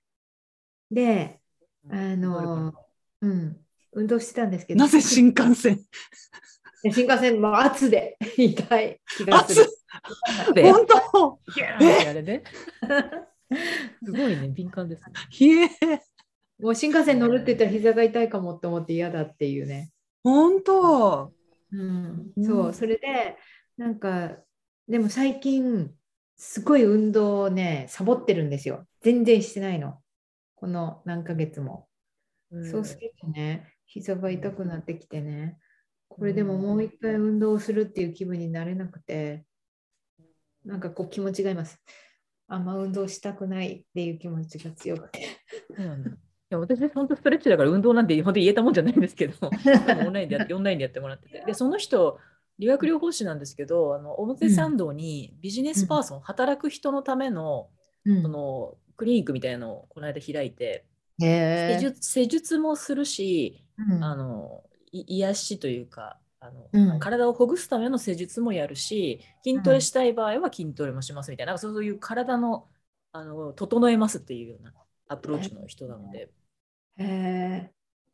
後で教えてって言うかも。はい、はい。すいません。関係膝結構難しいよね。う。うんん、そうですね筋膝は本当難しいよね。もううんこの人、この人、私の娘がついている師匠さんですね。えー。理学療法と全然違うんですけど、うんコアマッスルを鍛える鍛えればうん何年でも生きられるっていう信念の人で。へー。まあでも、コアマッスルなんですよね、結果は。結果としてはというか、一番大事なのは。うん、女性オンリー膝でもそうなの？どうどうあひ膝とかも腰とか、まあ、うんとえー膝の周りは、えっと、重点的にやらないけどでも基本的にはコアマッスルで全全身をその支えられるような体を作るってやつで膝そのものを治療はしてくれないですけどね。の私の娘がひいひい言いながら、えっとリモートでえー週1回、えっとリモートのレッスンを、えー海外の人向けにやってくれてるんですけど。へえこれはどこで見つけてきた人なの？この人、なんで見つけたんだろうな。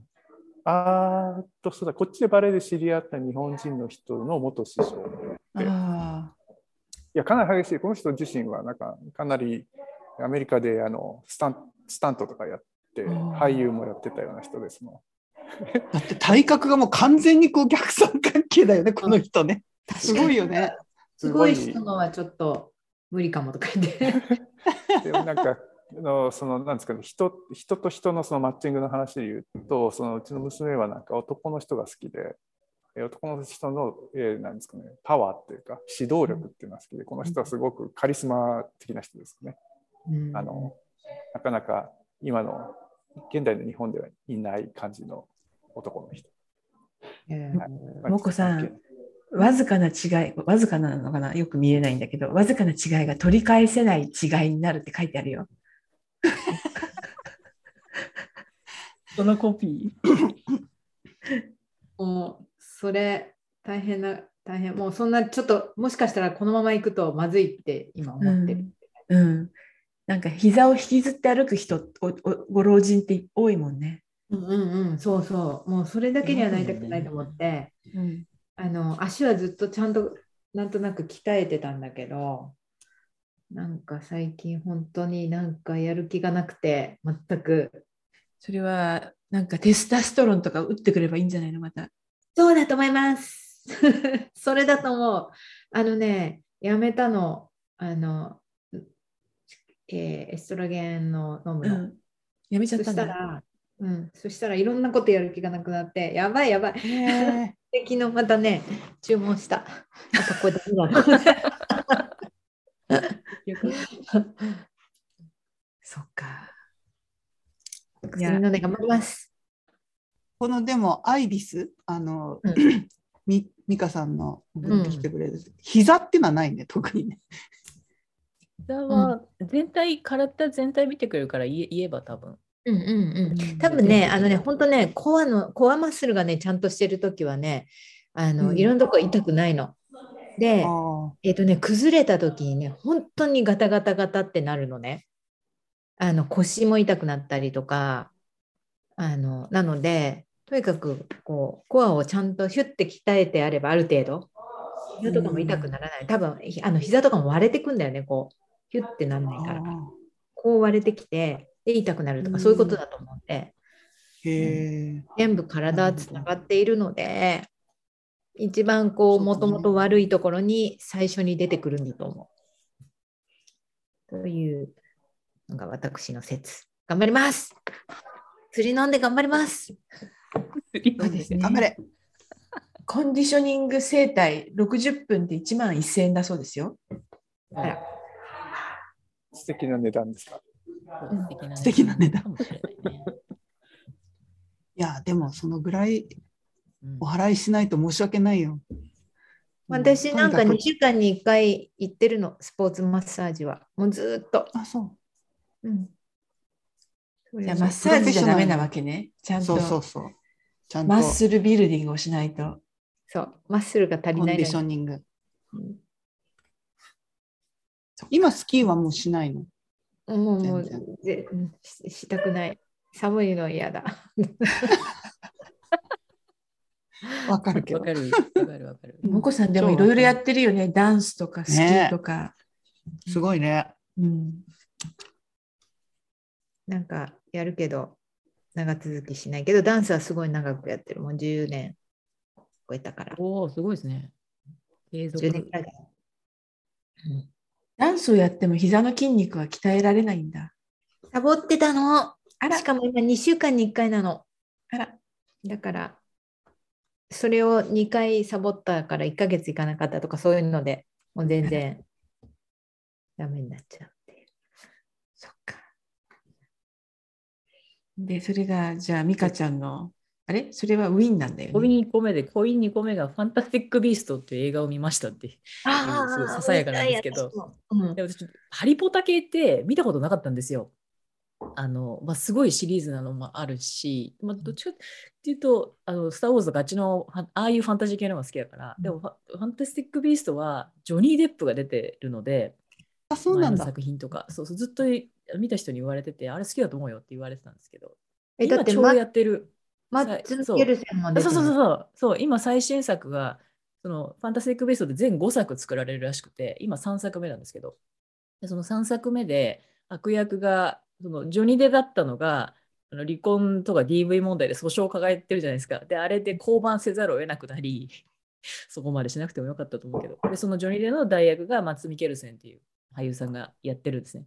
そのマッツが出るんだったらっていうのでそれ見に行かにゃと思って。でしかも IMAX レーザーでやる期間っていうのは大体1週間しかないんで、うん。そうもう見見に行かなきゃっていうのですっごい急いで前作を予習し、えー行ったんですけど1、2って見る時間はなかったんで2だけ見たんですよ。で2だけ見て3を見て英語映画で見てであ面白いなと思って1を見たっていうもう順番バラバラで見たんですよね。えつながってるストーリーだからいや よく自分見たなっていうぐらいめちゃくちゃに見たんですけど。それ昔、もこさんが勧めてくれたバーフバリみたい。あ、そうそうそうそう。順番あれ、一回見なくていいですってやつ。そうそうそうそうそう苦痛だったもん、1見そうるの。それ見たら辛いからっつって。私、エディ・レッドメインが大好きなの。主役の男の子。ああ、はいはいはい。あの人、そう、なんていうんですか、ちょっとコミュ障的な役で演じるじゃないですか？あれ、すごい上手ですね。本当に、本当にうまなんかこうあのちょっとこうオタクっぽくてコミュ障っぽい役割をす、あの演じ方がすごい上手うん。と思いまあ、ようした。こさんだ。あの、あれあれ、えっ、と、女性になる男性のえ映画見た、映画に出てたよね。ようこさん、今何時？えっ、とね。今9時です。9時半。朝の？朝ね。朝の9時半です。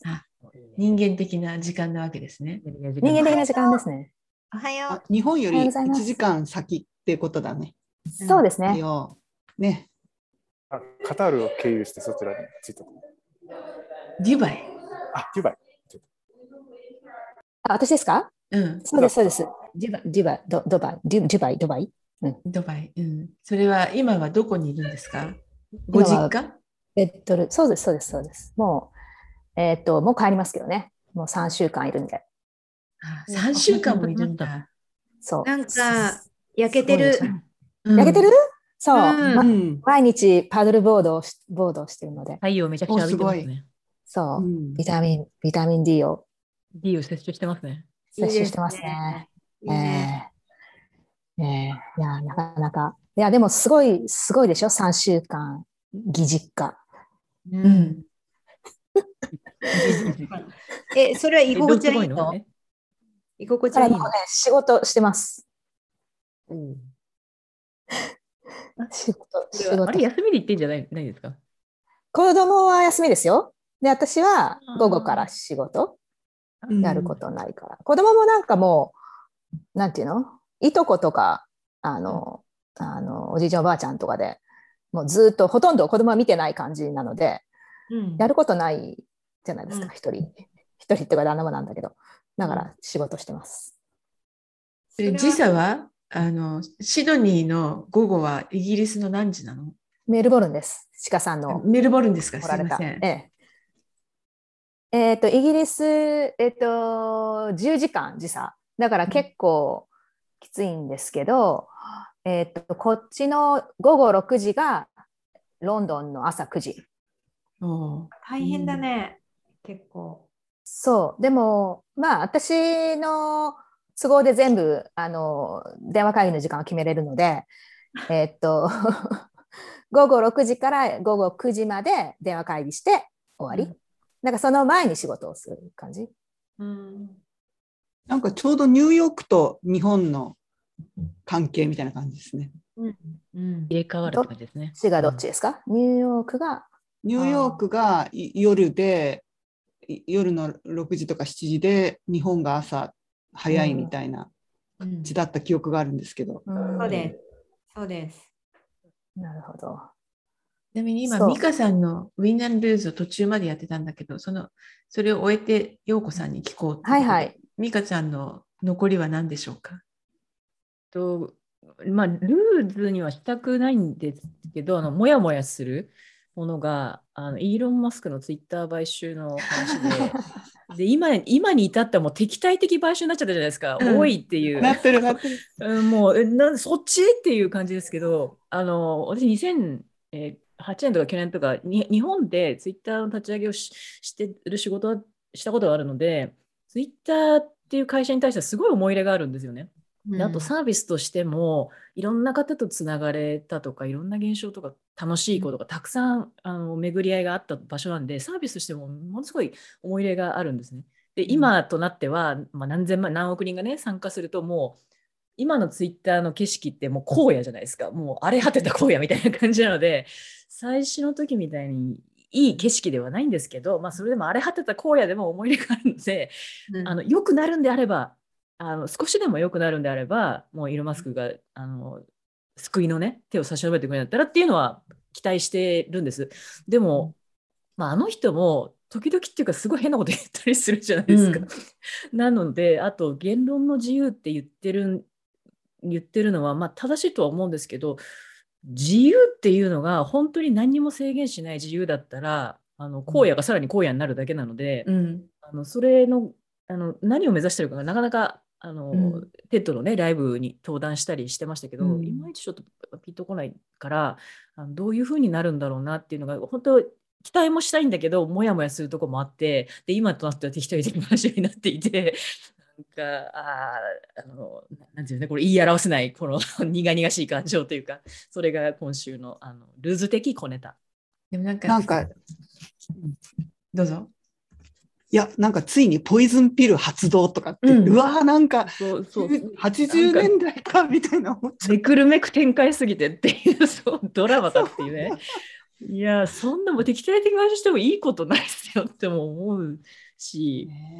で、なんかその時にふとあの5兆円とか出すでしょ、こう総額が。もう孫正義さん、今こそ手を挙げる時みたいな。あのぐらいのなんかだったら、あの5兆円とかだったら、あのビジョンファンドとかで 少し調達とかでいいじゃないとか思って、ここに参入してはいかがでしょうかって、頭の片隅で思っちゃったぐらいですよね。でもそれまた、なんか、普通じゃない結果が待っていそうで。まあそうですよね。上がらなそうだし、上がらなそう。そう。孫孫正義が大型買収して成功した例ってあんまりないからさ、まあ、確かにね。そうですね。大型投資必ず尻尾にして元に戻るみたいな。なんか全員、全員明日から実名ってすればよくなんじゃないの？うん。なるかな。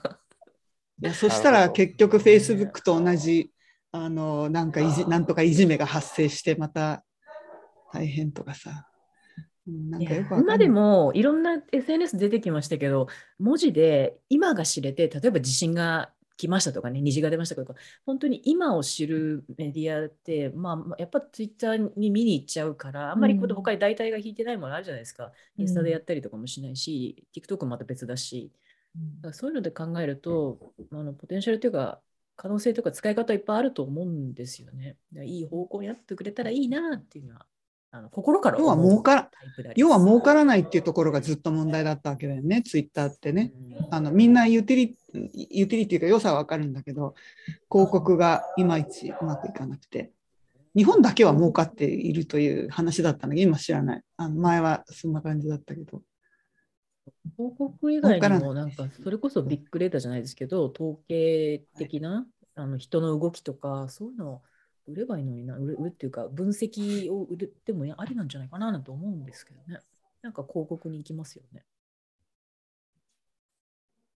おそれが。ネタですね。でそれで、他は？いいよ。終わり、うん。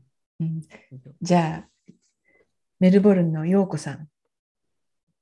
私ですか？私はですね、ウィーンはいっぱいありまして、まずパドルボードうん。うん。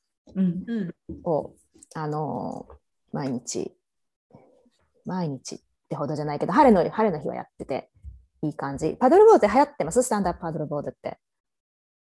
あのさお立ってやるですよね、こうやって。うん、そうそう、たたそうサップ、サップ。うんまあちょいちょい、いるよくいる。うん、やったことないけど、ちょいちょい。ちょいちょい。海？海ね、海が多いんじでゃないかニューヨークでひ一人しか見たことがない。あえ、ーそうなんだ。そんなうにん、そんなイスラエルに旅行に行った時はすごい、すごい盛り上がってたけどみんな。あ、そうなんですね。うち、うんなんかテムズ川にいっぱいいるんですよ。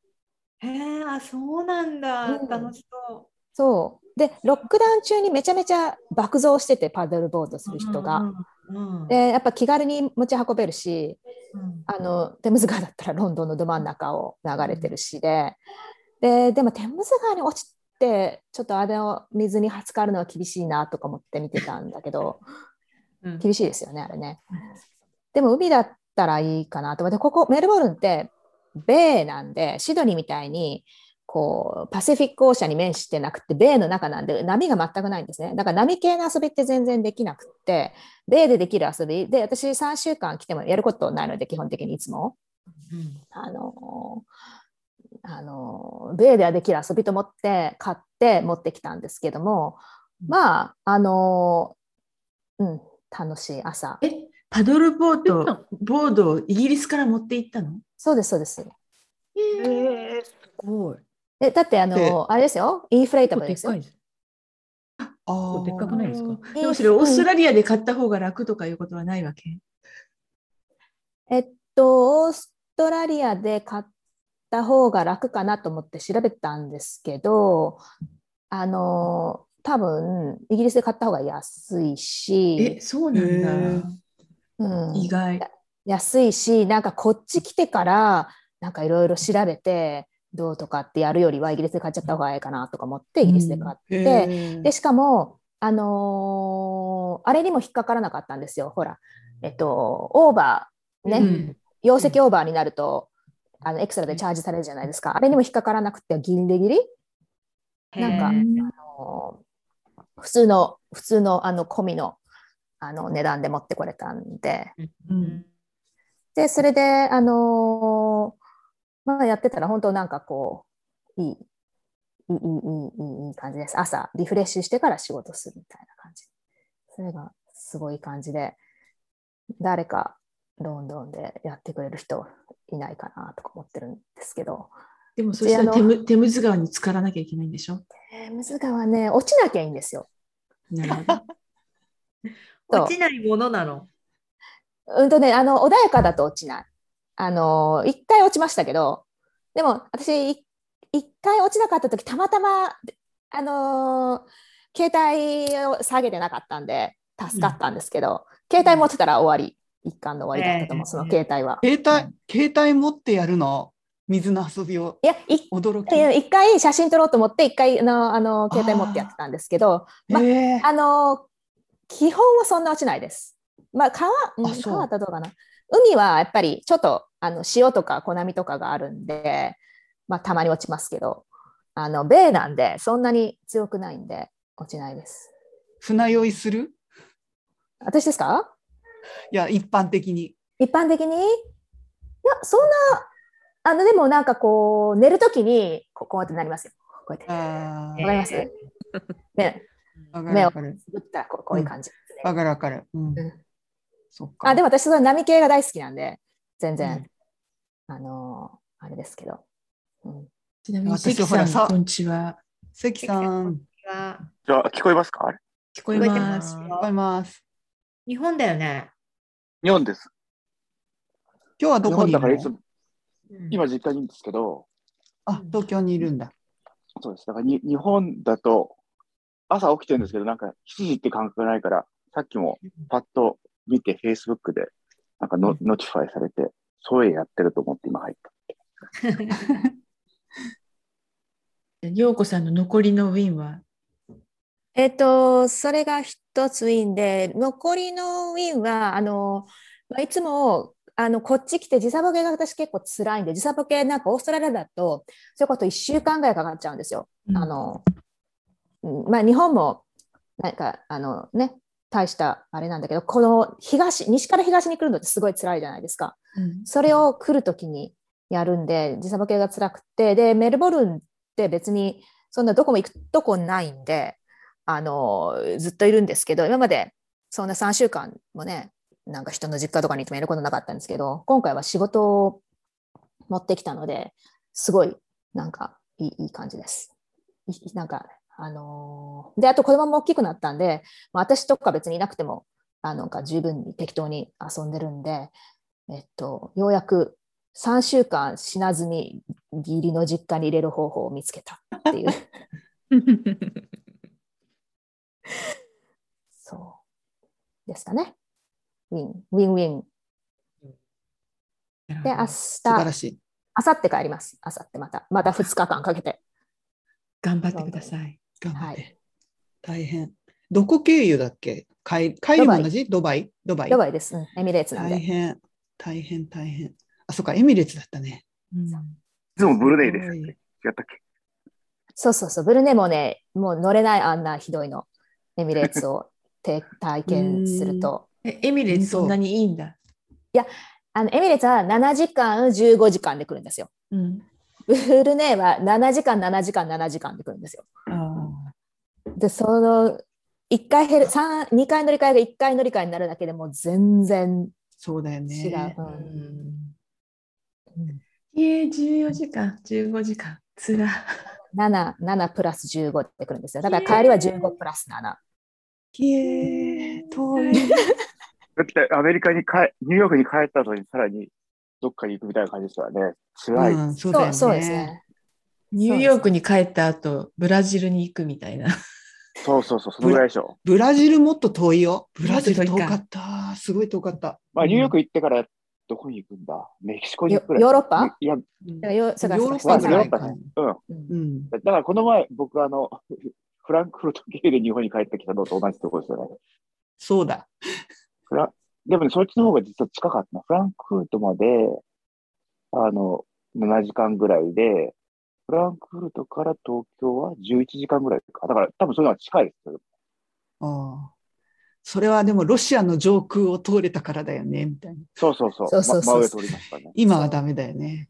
そ今はすごい、だって1.5倍ぐらいかかるんでしょ？ヨーロッパうん行くのにやっぱそうそうそう15時間とかかかるんですよね。あれって、いつあるんでしょうね？私、夏日本に帰ろうと思ってるんですけど、なんか、いまだにその15時間バージョンのあれとかは出てこないんですよ。普通に元のバージョあンで出てて。15時間、15時間かかるでしょうね、多分夏はね。まだうん、でも15時間バージョンだとやっぱ予定とか変わっちゃうし、いつ？しかもすごいキャンセルされたらしくって、このこのあの過去1ヶ月、2ヶ月ぐらいのフライトが。もえうロンドンからしか日本は飛んでないみたいな状況になって、各ヨーロッパ便が全部ロンドン振り替えになってとかって、うん。なんかすごい、あすごかった。うん。あ確かに、ヨーロッパと軒並み飛んでないですね。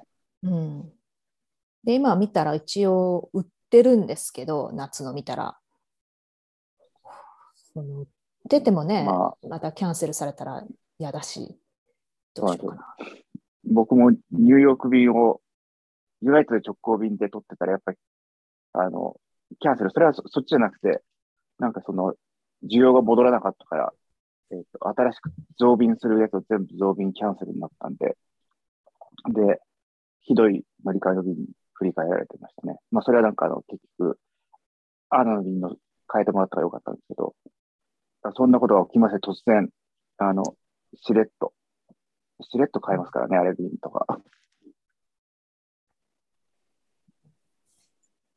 じゃあ、ヨコさんもだから日本に帰るときはニューヨーク経由で行けばいいんじゃないの？それ辛いでしょう、それも。まあね、でもロンドン、ニューヨークは絶対に大丈夫な気がするからさ。そこはなんか世界の機関ルートだから、そこは絶対なんか普通に飛びそうな気がするんで。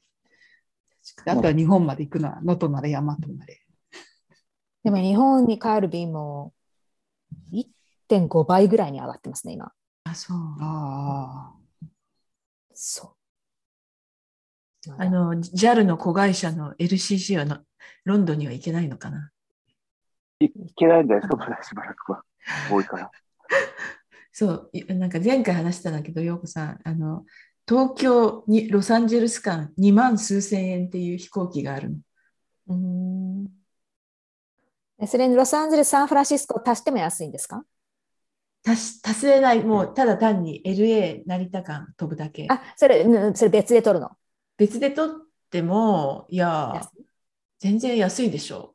うんじゃあいいですね普通に取ったら1500ドルとかかかっちゃうんじゃない？今。だけどさ、その、えっと、ロサンゼルスって言っても LAX じゃないから、うん。別の別の空港に飛ばないとサンフランシスコに行く便がう。うんまく乗り継げないとかだったりするんだよね、多分ね。でも、うんでもサンフランシスコのその、ローカルの空港だったらさすがにあるんじゃないですか、その、うん、ニーズ確かに。なるとかで。いや、そのね、ローカルの空港っていうのも、あの、私もみちさんも一度も聞いたことがない空港っていうすごいところで、あの、ホワイトヘッドだったっけ？なんか、なんか知らい。ないけど、ホワイトなんとかっていう、見たことも聞いたこともない空港で、えーっと、普通にサウスウェストとかが飛んでいるマイナーな空港まで車で15分とかそんな感じ。うんなんか降りたことあるかも、そこ。うん、謎あ超謎謎。、謎、謎。これ、これ、でよ ZIP-A でしたっけ？えーっとね、そんな、そんな感じかな？そうそうそうそうそう。でも今、ラウンドトリップはね、6万8000円とか出てますね。東京、ロサンちょっゼルと上がったわけですな。ああ、それでも安い。うん。じゃあ、ようこさん、あれ？それは、ウィーンでもルーズでもないんだよね。あれ、ウィーンなんだっけ？仕事ウィーンウィーンだから楽だ。3週間が有意義に過ごせましたっていうのがウィーンだそうったんだっけそうですね。うんそうですね。有意義に過ごせましたね。はい行くとこないですからね、特にね。うん。関さんは？えーっと、ウィーンは、あのこのトリップはすごいこう、異常にいろんなものが効率的にできて、なんか、歯医者にも行けたし、人間ドックも受けられたし、えーっと、なんか、入れたいと思ったアポイントが全部入って、うん。ちょっと気持ち悪いぐらい、あの、消化率で今のところ来てますね。あとは来週京都に、人間ドック、うん。人間ドック良かったですね。日本に来たらぜひっていう感じね。まだ結果出てないんですけど、うんうん。あのでも受けられてよかった。とうん。で、とりあえず問診で見たときには、とりあえず、あの、変な影とかはないみたいな感じだったんで、うんまあ、あと残ってない胃とかだだけですけど、あ、胃はバリウムなのね。あの、あれですけど、でも、歯も、綺麗に歯石も取れたし、みたいな感じで、あの、ここ2回ぐらいそういうのが全然うまくいかなかったんで、あの、で、で、なんかビザも瞬時に更新されてみたいな感じで、だから今、こう、多くのことが、日本でやらなきゃいけないことが、全部前倒しで終わったっていうんで、それはウィンですね。よかったですね。素うん晴らしい。で素晴らしい。素晴らしいで。ランランチ、ディナーもひたすら入って、なんか変なマンボウとかもなく、滞りなく毎日飲 んで、まあちょっと顔顔がちょっとむむくみましたけどね、完全にね。料理も美味しく。飲みすぎですか？まあ飲みすぎですね。で、むまあアメリカで全然飲まないから、なんかこう毎日飲む生活っていうのが、こう懐かしいと思いつつも、あの、やっぱり飲んで帰るのが大変とか、朝起きるのがだんだん大変になってくるみたいな、いうのを、まあいい意味で体験してますね。あとなんかか毎日電車乗る、毎日電車乗るうんと足,、足腰が、あの、鍛えられたっていうか、あの、日本、アメリカにいた時って、あの、たまに、こう、例えば歩いてランチ行くとか言うと、なんかこう膝が、あの、疲れるみたいなことがあったんですけど、なんか毎日あの、電車にの乗って階段を上るようにして、みたいなことやってたら、なんか、足も普通に戻りましたね、3週間やったら。やっぱりあの、小刻みに歩くってすごい重要だなってのはちょっとうん実感しました。日本にいると、あっという間に一日普通に生活してて5000歩とか行っちゃうもんね。そう、だから大体今ね、1万2000とか、そのぐらい歩く。おーすごい。うん、すごい。それは結構多い。なんか割とその、でもニューヨークの時の感覚で、なんか変な一駅乗るんだったら歩こうとかいうのはどうしても思うんで、つい歩いちゃった。そうそうそれがそう関さんのウィンですね。ウィンですねガシガシ超ウィン。動き回ってすべて。うん。え、いつまでいるんでしたっけ？えーっとね、あと1週間で、来週、明日から京都で、うん。えーっと、金曜まで京都で、で、日曜日の便で帰るって感じね。お琴葉ちゃんは？エンジョイしてる？エンジョイしてますね。だから、ただもう、あやっぱり昔来た時よりも体が大きいから、うん。えっ、と、じいさんばあさんも扱いに困りつつあるっていうか、重い、うん。うん。う動きも、あの、激しいみたいな感じになってるんですけど、うん。で、体力のわけみたいなもんだから、こう、外に連れてっても、あの、じいさんばあさんは、もう、あ、疲れたって帰りたいのに、本人はまだ痛いみたいな感じになってるのはありましたけど、まあでも、まだ、まだギリギリ大丈夫みたいな感じ。なんで、まあまあ、あの、ゆ陽気も良くて、5年ぶりに花見もできてみたいな感じですね。花見はちょっと、あの、中目黒に連れてってもらった時ですよね。よかったですね。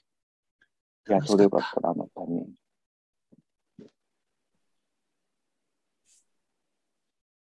というのが一応いいんですね。じゃあルーズは？ルーズ、ルーズは、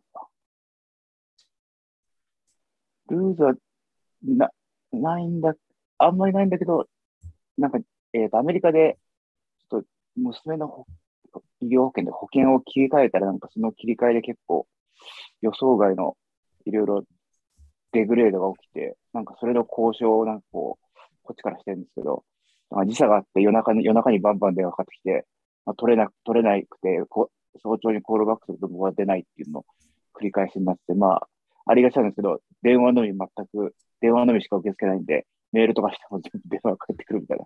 で要件大したことなくても、あ電話かかってくるんですごい。いや、これはなんか同じタイムゾーンにいればいいんだけど、ちょっとタイムゾーン出るとあの電話構成は結構大変だなっていうのがあって、まあ改めてアメリカの電話文化、日本にいるとめんどくさいなっていうのはちょっと思いますね。うんあれさ、アメリカの電話文化っていうか、やっぱりニューヨークってで電話文化なんじゃないのって思ったりするんだよね。そうかもしれない。そうかもしれないでうん。あもうメールでやうんるのが嫌とか、なんでこのメールアドレス知ってんのとか、そういういきなり電話で言われたりとかするし、なんか、うんなんかねあの、シリコンバレーっていうか、カリフォルニアにいるときはあんまりそれ感じないんだけど、私のあの知り合いでニューヨークの方にお父さんがいて、最近よくお父さんの面倒を見に帰らなきゃいけない人がそうやって文句を言っていた。うんなんか、お医者さんからのとの連絡とかが全部電話じゃないとダメだから、あの、すごい大変で、で、なんかこう、業者を探すときにシリコンバレーではイエルプで探せばいいのに、そういうのニューヨークだとうまくいかなくて、結局、ベンダーに全部電話をかけなくちゃいけないから、私は死ぬとかって言って言ってたんだよね。そう、だから例えばその、うん、そうなんですよ。だからサプライとかも、あの、送ってくる日を確認、電話かかってくるんですね。だから例えば、あの、うちの娘とかだとなんかあの、えっ、と、ミルクを毎月1回バーンと届けてもらうんですけど、そんな、そんなの、明日の9時から10時に届きます。大丈夫ですかっていうのは電話がかかってきてコンファームするまで来ないんですよ。ものがね。うんで、別にう、ん実際にコンファームすると、ただ家の前に置かれてるだけなのに、なんでそんな、いちいち電話でコンファームするのかと思うんだけど、まあ、そんな感じで、それが何種類もあると、すべてにおいてやって、コールバックし忘れると来ないっていう、なんかもう、あまりに非効率なんだけど、でも、昨日か一昨日も、その、さっきで、なんでメールアドレスってんのとかって文句言った人は、いや、その、メールは受け取れるんだけど、外部にはメールの送信が禁止されてるんで、返事ができないとかって電話で、電話で必ず、あの、えっ、と、レコーディングした状況でかけるみたいな、なんかもうなんか、だからもしかしたら州法なのかもしれないんですけど、その、特に医療系医療ねそおお父さんの話で、医療とかはきっと、うん、そういうメールでやっちゃダメとかっていうのが、うん、そういうことみたいそういう時もね。紙でファックス送ってきたりするんで、本当に、ファックスかレあの、ちゃんとメールしろみたいなそう。そうそう、ファックスなんだよね。いまだに医療ね、アメリカでも。うんで、メールすると届くかどうかわかんないから、ファックスでないと、その日に届くってわかんないじゃないですか。だから、結局ファックスを送る羽目になるみたいなのがあって、うんまあ、これは別に今週じゃなくてずっとルールですよね。ニューヨークね。そういう意味では。うんなんでだろうねやっぱり古いからかしら、その町として。わかんない。やっぱりメールとかっていうのをあんまり信用してないんじゃないかとか思うと、なんか日本と同じ根っこのような気もしますけどね。なんかほら、あの医療系だとメールのやり取りをするときに、あのヒッパうんうんコンプライアンスのメールシステムを使わなければいけないとかっていうやつで、うんで私の場合はあのカイザーの病院だと、あのカイザーのシステムの中で全てが終了し完了してしまう。でそこはあのセキュアなあのドメインになってるからその中でシステムの中でメールやり取りするのは OK なんだよね。うんでそれで全部やっちゃってるから当たり前って思うんだけど結局 HIPAA コンプライアンスのあの違うベンダーがいっぱいいるときになんかちゃんとみんなこの HIPAA でお互いにほあの保護されているという状態に入れないからそういうことになっちゃうんだろうなっていうのは想像はつくんだけど。メディカルプロバイダーでもそういうシステムがあって、うん。えっ、と、なんだっけな、マイチャートってやつがそうなんですけど、大うん。体大手のところは使ってて、で、うん。マイチャートを使ってる別の病院と、その、要は、個人のカルテとかをシェアしていいですか？みたいなやつちゃんとやると、一応反対側にもうん。行ってるんですけど、結局、あのね、うちの場合、子供じゃないですか。うん。子供にそのアカウントを出そうと思ってアカウントを切ろうとすると、13歳未満だからアカウント切れないってなって、で、えちゃんとしてるとこは親のアカウントでやって、それがそのディペンデンうん。トのはいはい。なんかやつが作れるんだけど、実際には運用がうまくいってなくて、ほとんどそういうサインアップするとあの作れなくて、もう子供のやつは全部電話になったりするみたいな。で、あサポートに電話して、あの、つ作ろうとしてもなんか、あの、言った通りに言っても作れなかったりとかして、だから多分、やってる人はあんまりいないんでしょうね、きっとね。とかっていう、なんかそ、もうそういう、あの、感じで、結局、それが治らず電話とかになったりとか、なるほど。で、それをテクニカルサポートにやって、子供のアカウントするために 永遠とやって、結局できませんでしたみたいなことも多かったんで、もうなんかそれやるの諦めてるっていうのもちょっとありますけどね。なるほど。なかなか、じゃあそれがルーズですね。そうです。ちかさんとことかどうしてる？そういうのって。そういうのって？あの、メディカル系の連絡はメールでできてるの？あ、えっ、とパロアルトだっけ？あの、なんだっけ？あ今ね、カイザーなんですよ、うちも。カイ今年あカイザーになったんだ今年からうん、今年からカイザーになったの。でもね、メディカル、あの、パラアルトメディカルファウンデーションっていう別の組織だった時も、えっ、と、メールが来て、で、それで、そのサイトにログインしてみるっていう、そういうあ流れだった。うん。だから、ちょっとセキュア、セキュアメールとかでやってますけどね。うん、連絡はね、たまにその、あのうん、人によっては。でも、なんか実際笑っちゃうのは、あの、例えば、えーっと、NYU 系の病院とかだと、全員がその、えーっと、ファーストネームドットラストネームアット NYU ランゴンドットオーグっていうのを持ってるんで、そこにかやると必ずその人に到達する。NY NYU 系の人はなんか、あの、カスタマーサービスの方を重視してるから、なんか絶対個人のアカウントとかでも返してくれるんですね。だから、それ系の人だと大丈夫なんだけど、結局、そのサプライヤーとかそういうのになってくると、そういう対応を逆に、あの、してなかったり、ヘルス、あの、インシュランスカンパニーとかもなんか、なんか微妙に、あの、外注とかしてるんで、なんかそそういうのが全部電話になっていくみたいな感じで、あの、末端まで行き届いてないっていうところがあるかもしうれないね。ん。じゃあ、もう少しの辛抱です。みつあの関さん、それもアメリカに帰れば普通に電話が取れる。いや、それは別に嬉しくないんだけど。鬱陶しいよね。なんか他のことやってる時に。うんそう。で、会議所にかかってきても、なんかもう、あねえ、の、すぐ出られない。今ちょっと会議中なんだけどって言ってもずっと喋り続ける人がいるんで、うん。もう自分のやつを終わらせたいみたいなね。あるある。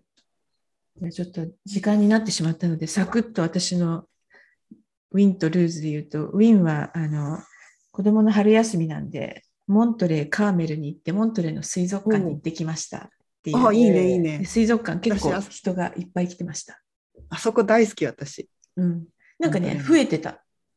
あ、そう。と。タコ、タココーナーができてた。お本当？うんいいないいなオクトパス、オクトパスセクション、ちちっちゃいけど、オおすごいクトパスがうにゃうにゃっているところができていたっていうのがありました。あそこすごい綺麗じゃん。外の景色とかそうそうもそうそうそうなんかそう。相まって。すごい好き。うん、私もすごい、カーメル自体もすごい好きなので、うん行けてよかったなと。で、ルーズはですね、あの、この間話したピックルボールっていう、あの、人む、あの、お年寄り向けの、えーテニスみたいなものをやったんだけど、私は大丈夫だったんだけど、一緒にやった友達が足を捻挫したっていうことで、えーやはり、あの、えー若者でないものがいきなりスポーツをするっていうのはやっぱりいろいろ危険が危ないと。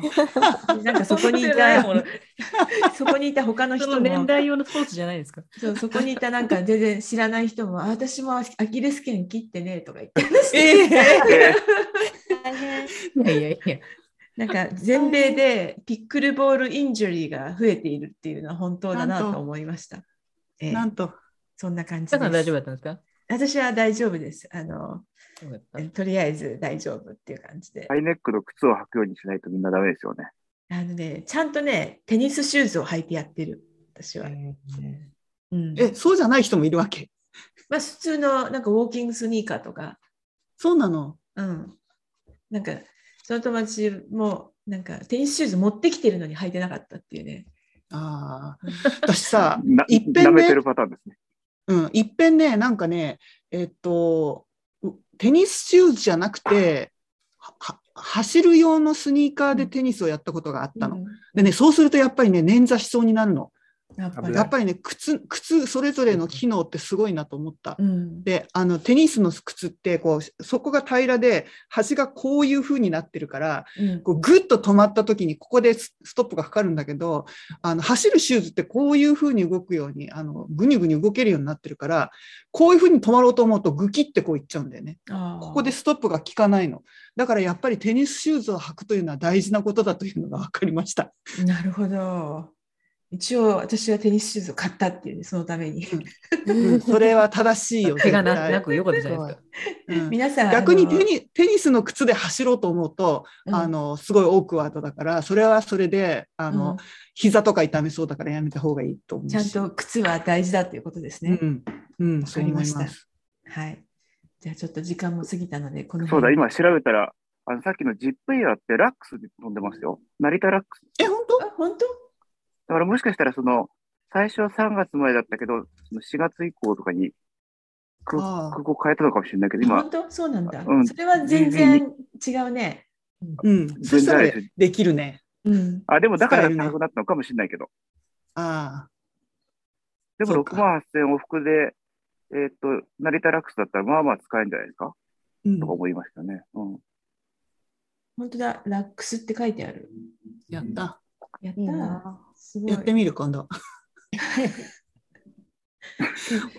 ビジネスクラスがあのラックス1000ドル切るっていう。ラックス飛ぶ方が高いかもしれないけど、そっちから。ビジネス、ビジネスクラスといってもあんまりコンフォータブルじゃなさそうだな。えでも一応フルフラットになるらしいので、そうなの、うん、すごい。フルフラットだったら何でもいいみたいな。うん。あ、本当だ。えっ、と、片道3万6千円から4万5千円。ああとなんか、えっ、と、日曜日以外毎日飛んでる。すごいえー夏か夏から増便するって書いてますから、あじゃあそれでだんだん良くなってきたのかも。やっぱりロサンゼルスは需要が大きいよね。うん。日本人いっぱいいま行きもあるみしたいよ。か本当それがだ。最初なんですよ、確か。ハワイが最初でしたよね。あ、そうなんだ。あそうえー、違ったかな？っていうかもう来週韓国行くわみたいな感じだね、これ。あうん。うん。そうねだ。って、いやもう、ホノルル便、ホノルル便は毎日飛んでますよ。うん。えそうなんだ。え日本からホノルルってこと？ーうんそう、成田ホノルル。えー、成田ホノルルはもうデイリー運行になってます。すごいな。いや、さらに追加までしてる。じゃあみんな、えみんなこれ、あのえ、誰か人柱として、人柱として。ください。ーはい。どうぞ。おお客さんからお金が出ない、ね。うん。おお客さんからお金の出ないときにやってみようかな。はい。うん。ビジネスクラスのようなフルフラットシートと書いてあるんだけど、これは、怪しい。ようなな怪しいような。何語だ？何語だ？ああ、だからでも一応なんか、い横に二人じゃなくて、えっ、と、窓側とか一人になって斜めになってるんですよ。だから、まあ、かなり、あの、レッグスペースはあるんだけど、多分これ倒した様子を見せてないから多分180までいかないんですよね、きっとね。え、フルフラットじゃないの、わかんない。でも、フルフラットだけで100 180度かどうかは書いてない。あ、じゃ斜めにフルフラットな可能性があるって話ね。うん。昔ってそうだったじゃないですか。昔なんかうんだっただった。140度フルフラットとか言って、うんうんずずるずる下がっちゃうみたいなやつがあってうんそうそうそうそう。ずるずる下がったそ。れか。わかんない。でも、座席座席についてとかじゃあ、誰か座席指定で一が、応可能なんだ？誰か、あの、ぜひ、あのうん、人柱でやってみ今てください。今見たら、えっ、と、ゴールデンウィークどこでも行けますよ。あれ？あ、これに乗ってね。はい。でも、なんか、ジップフルフラットの追加料金は、成田ホノルル1500円とか書いてんだけど、これ本当かな？成田ロサン、成田ロサンゼルス2000円とか書いてあるんだけど、で2000払うよドルの間違いだったりして。払うよいや、でも、ソウル成田9600ウォンとかだからちゃんと円ですよ。これ、ちょっと安すぎない？ね。うん本当か？だって、後方とか窓側にするのと同じぐらいの追加料とにかく誰かが人柱でぜひ飛んでみてください。はい。ぜひ。金。はい。じゃあ、また。じゃあ今日はそんなところで。ははい。また。はいじゃあ、おやすみなさいじゃなくて、ね。バイバイ。バイバイ。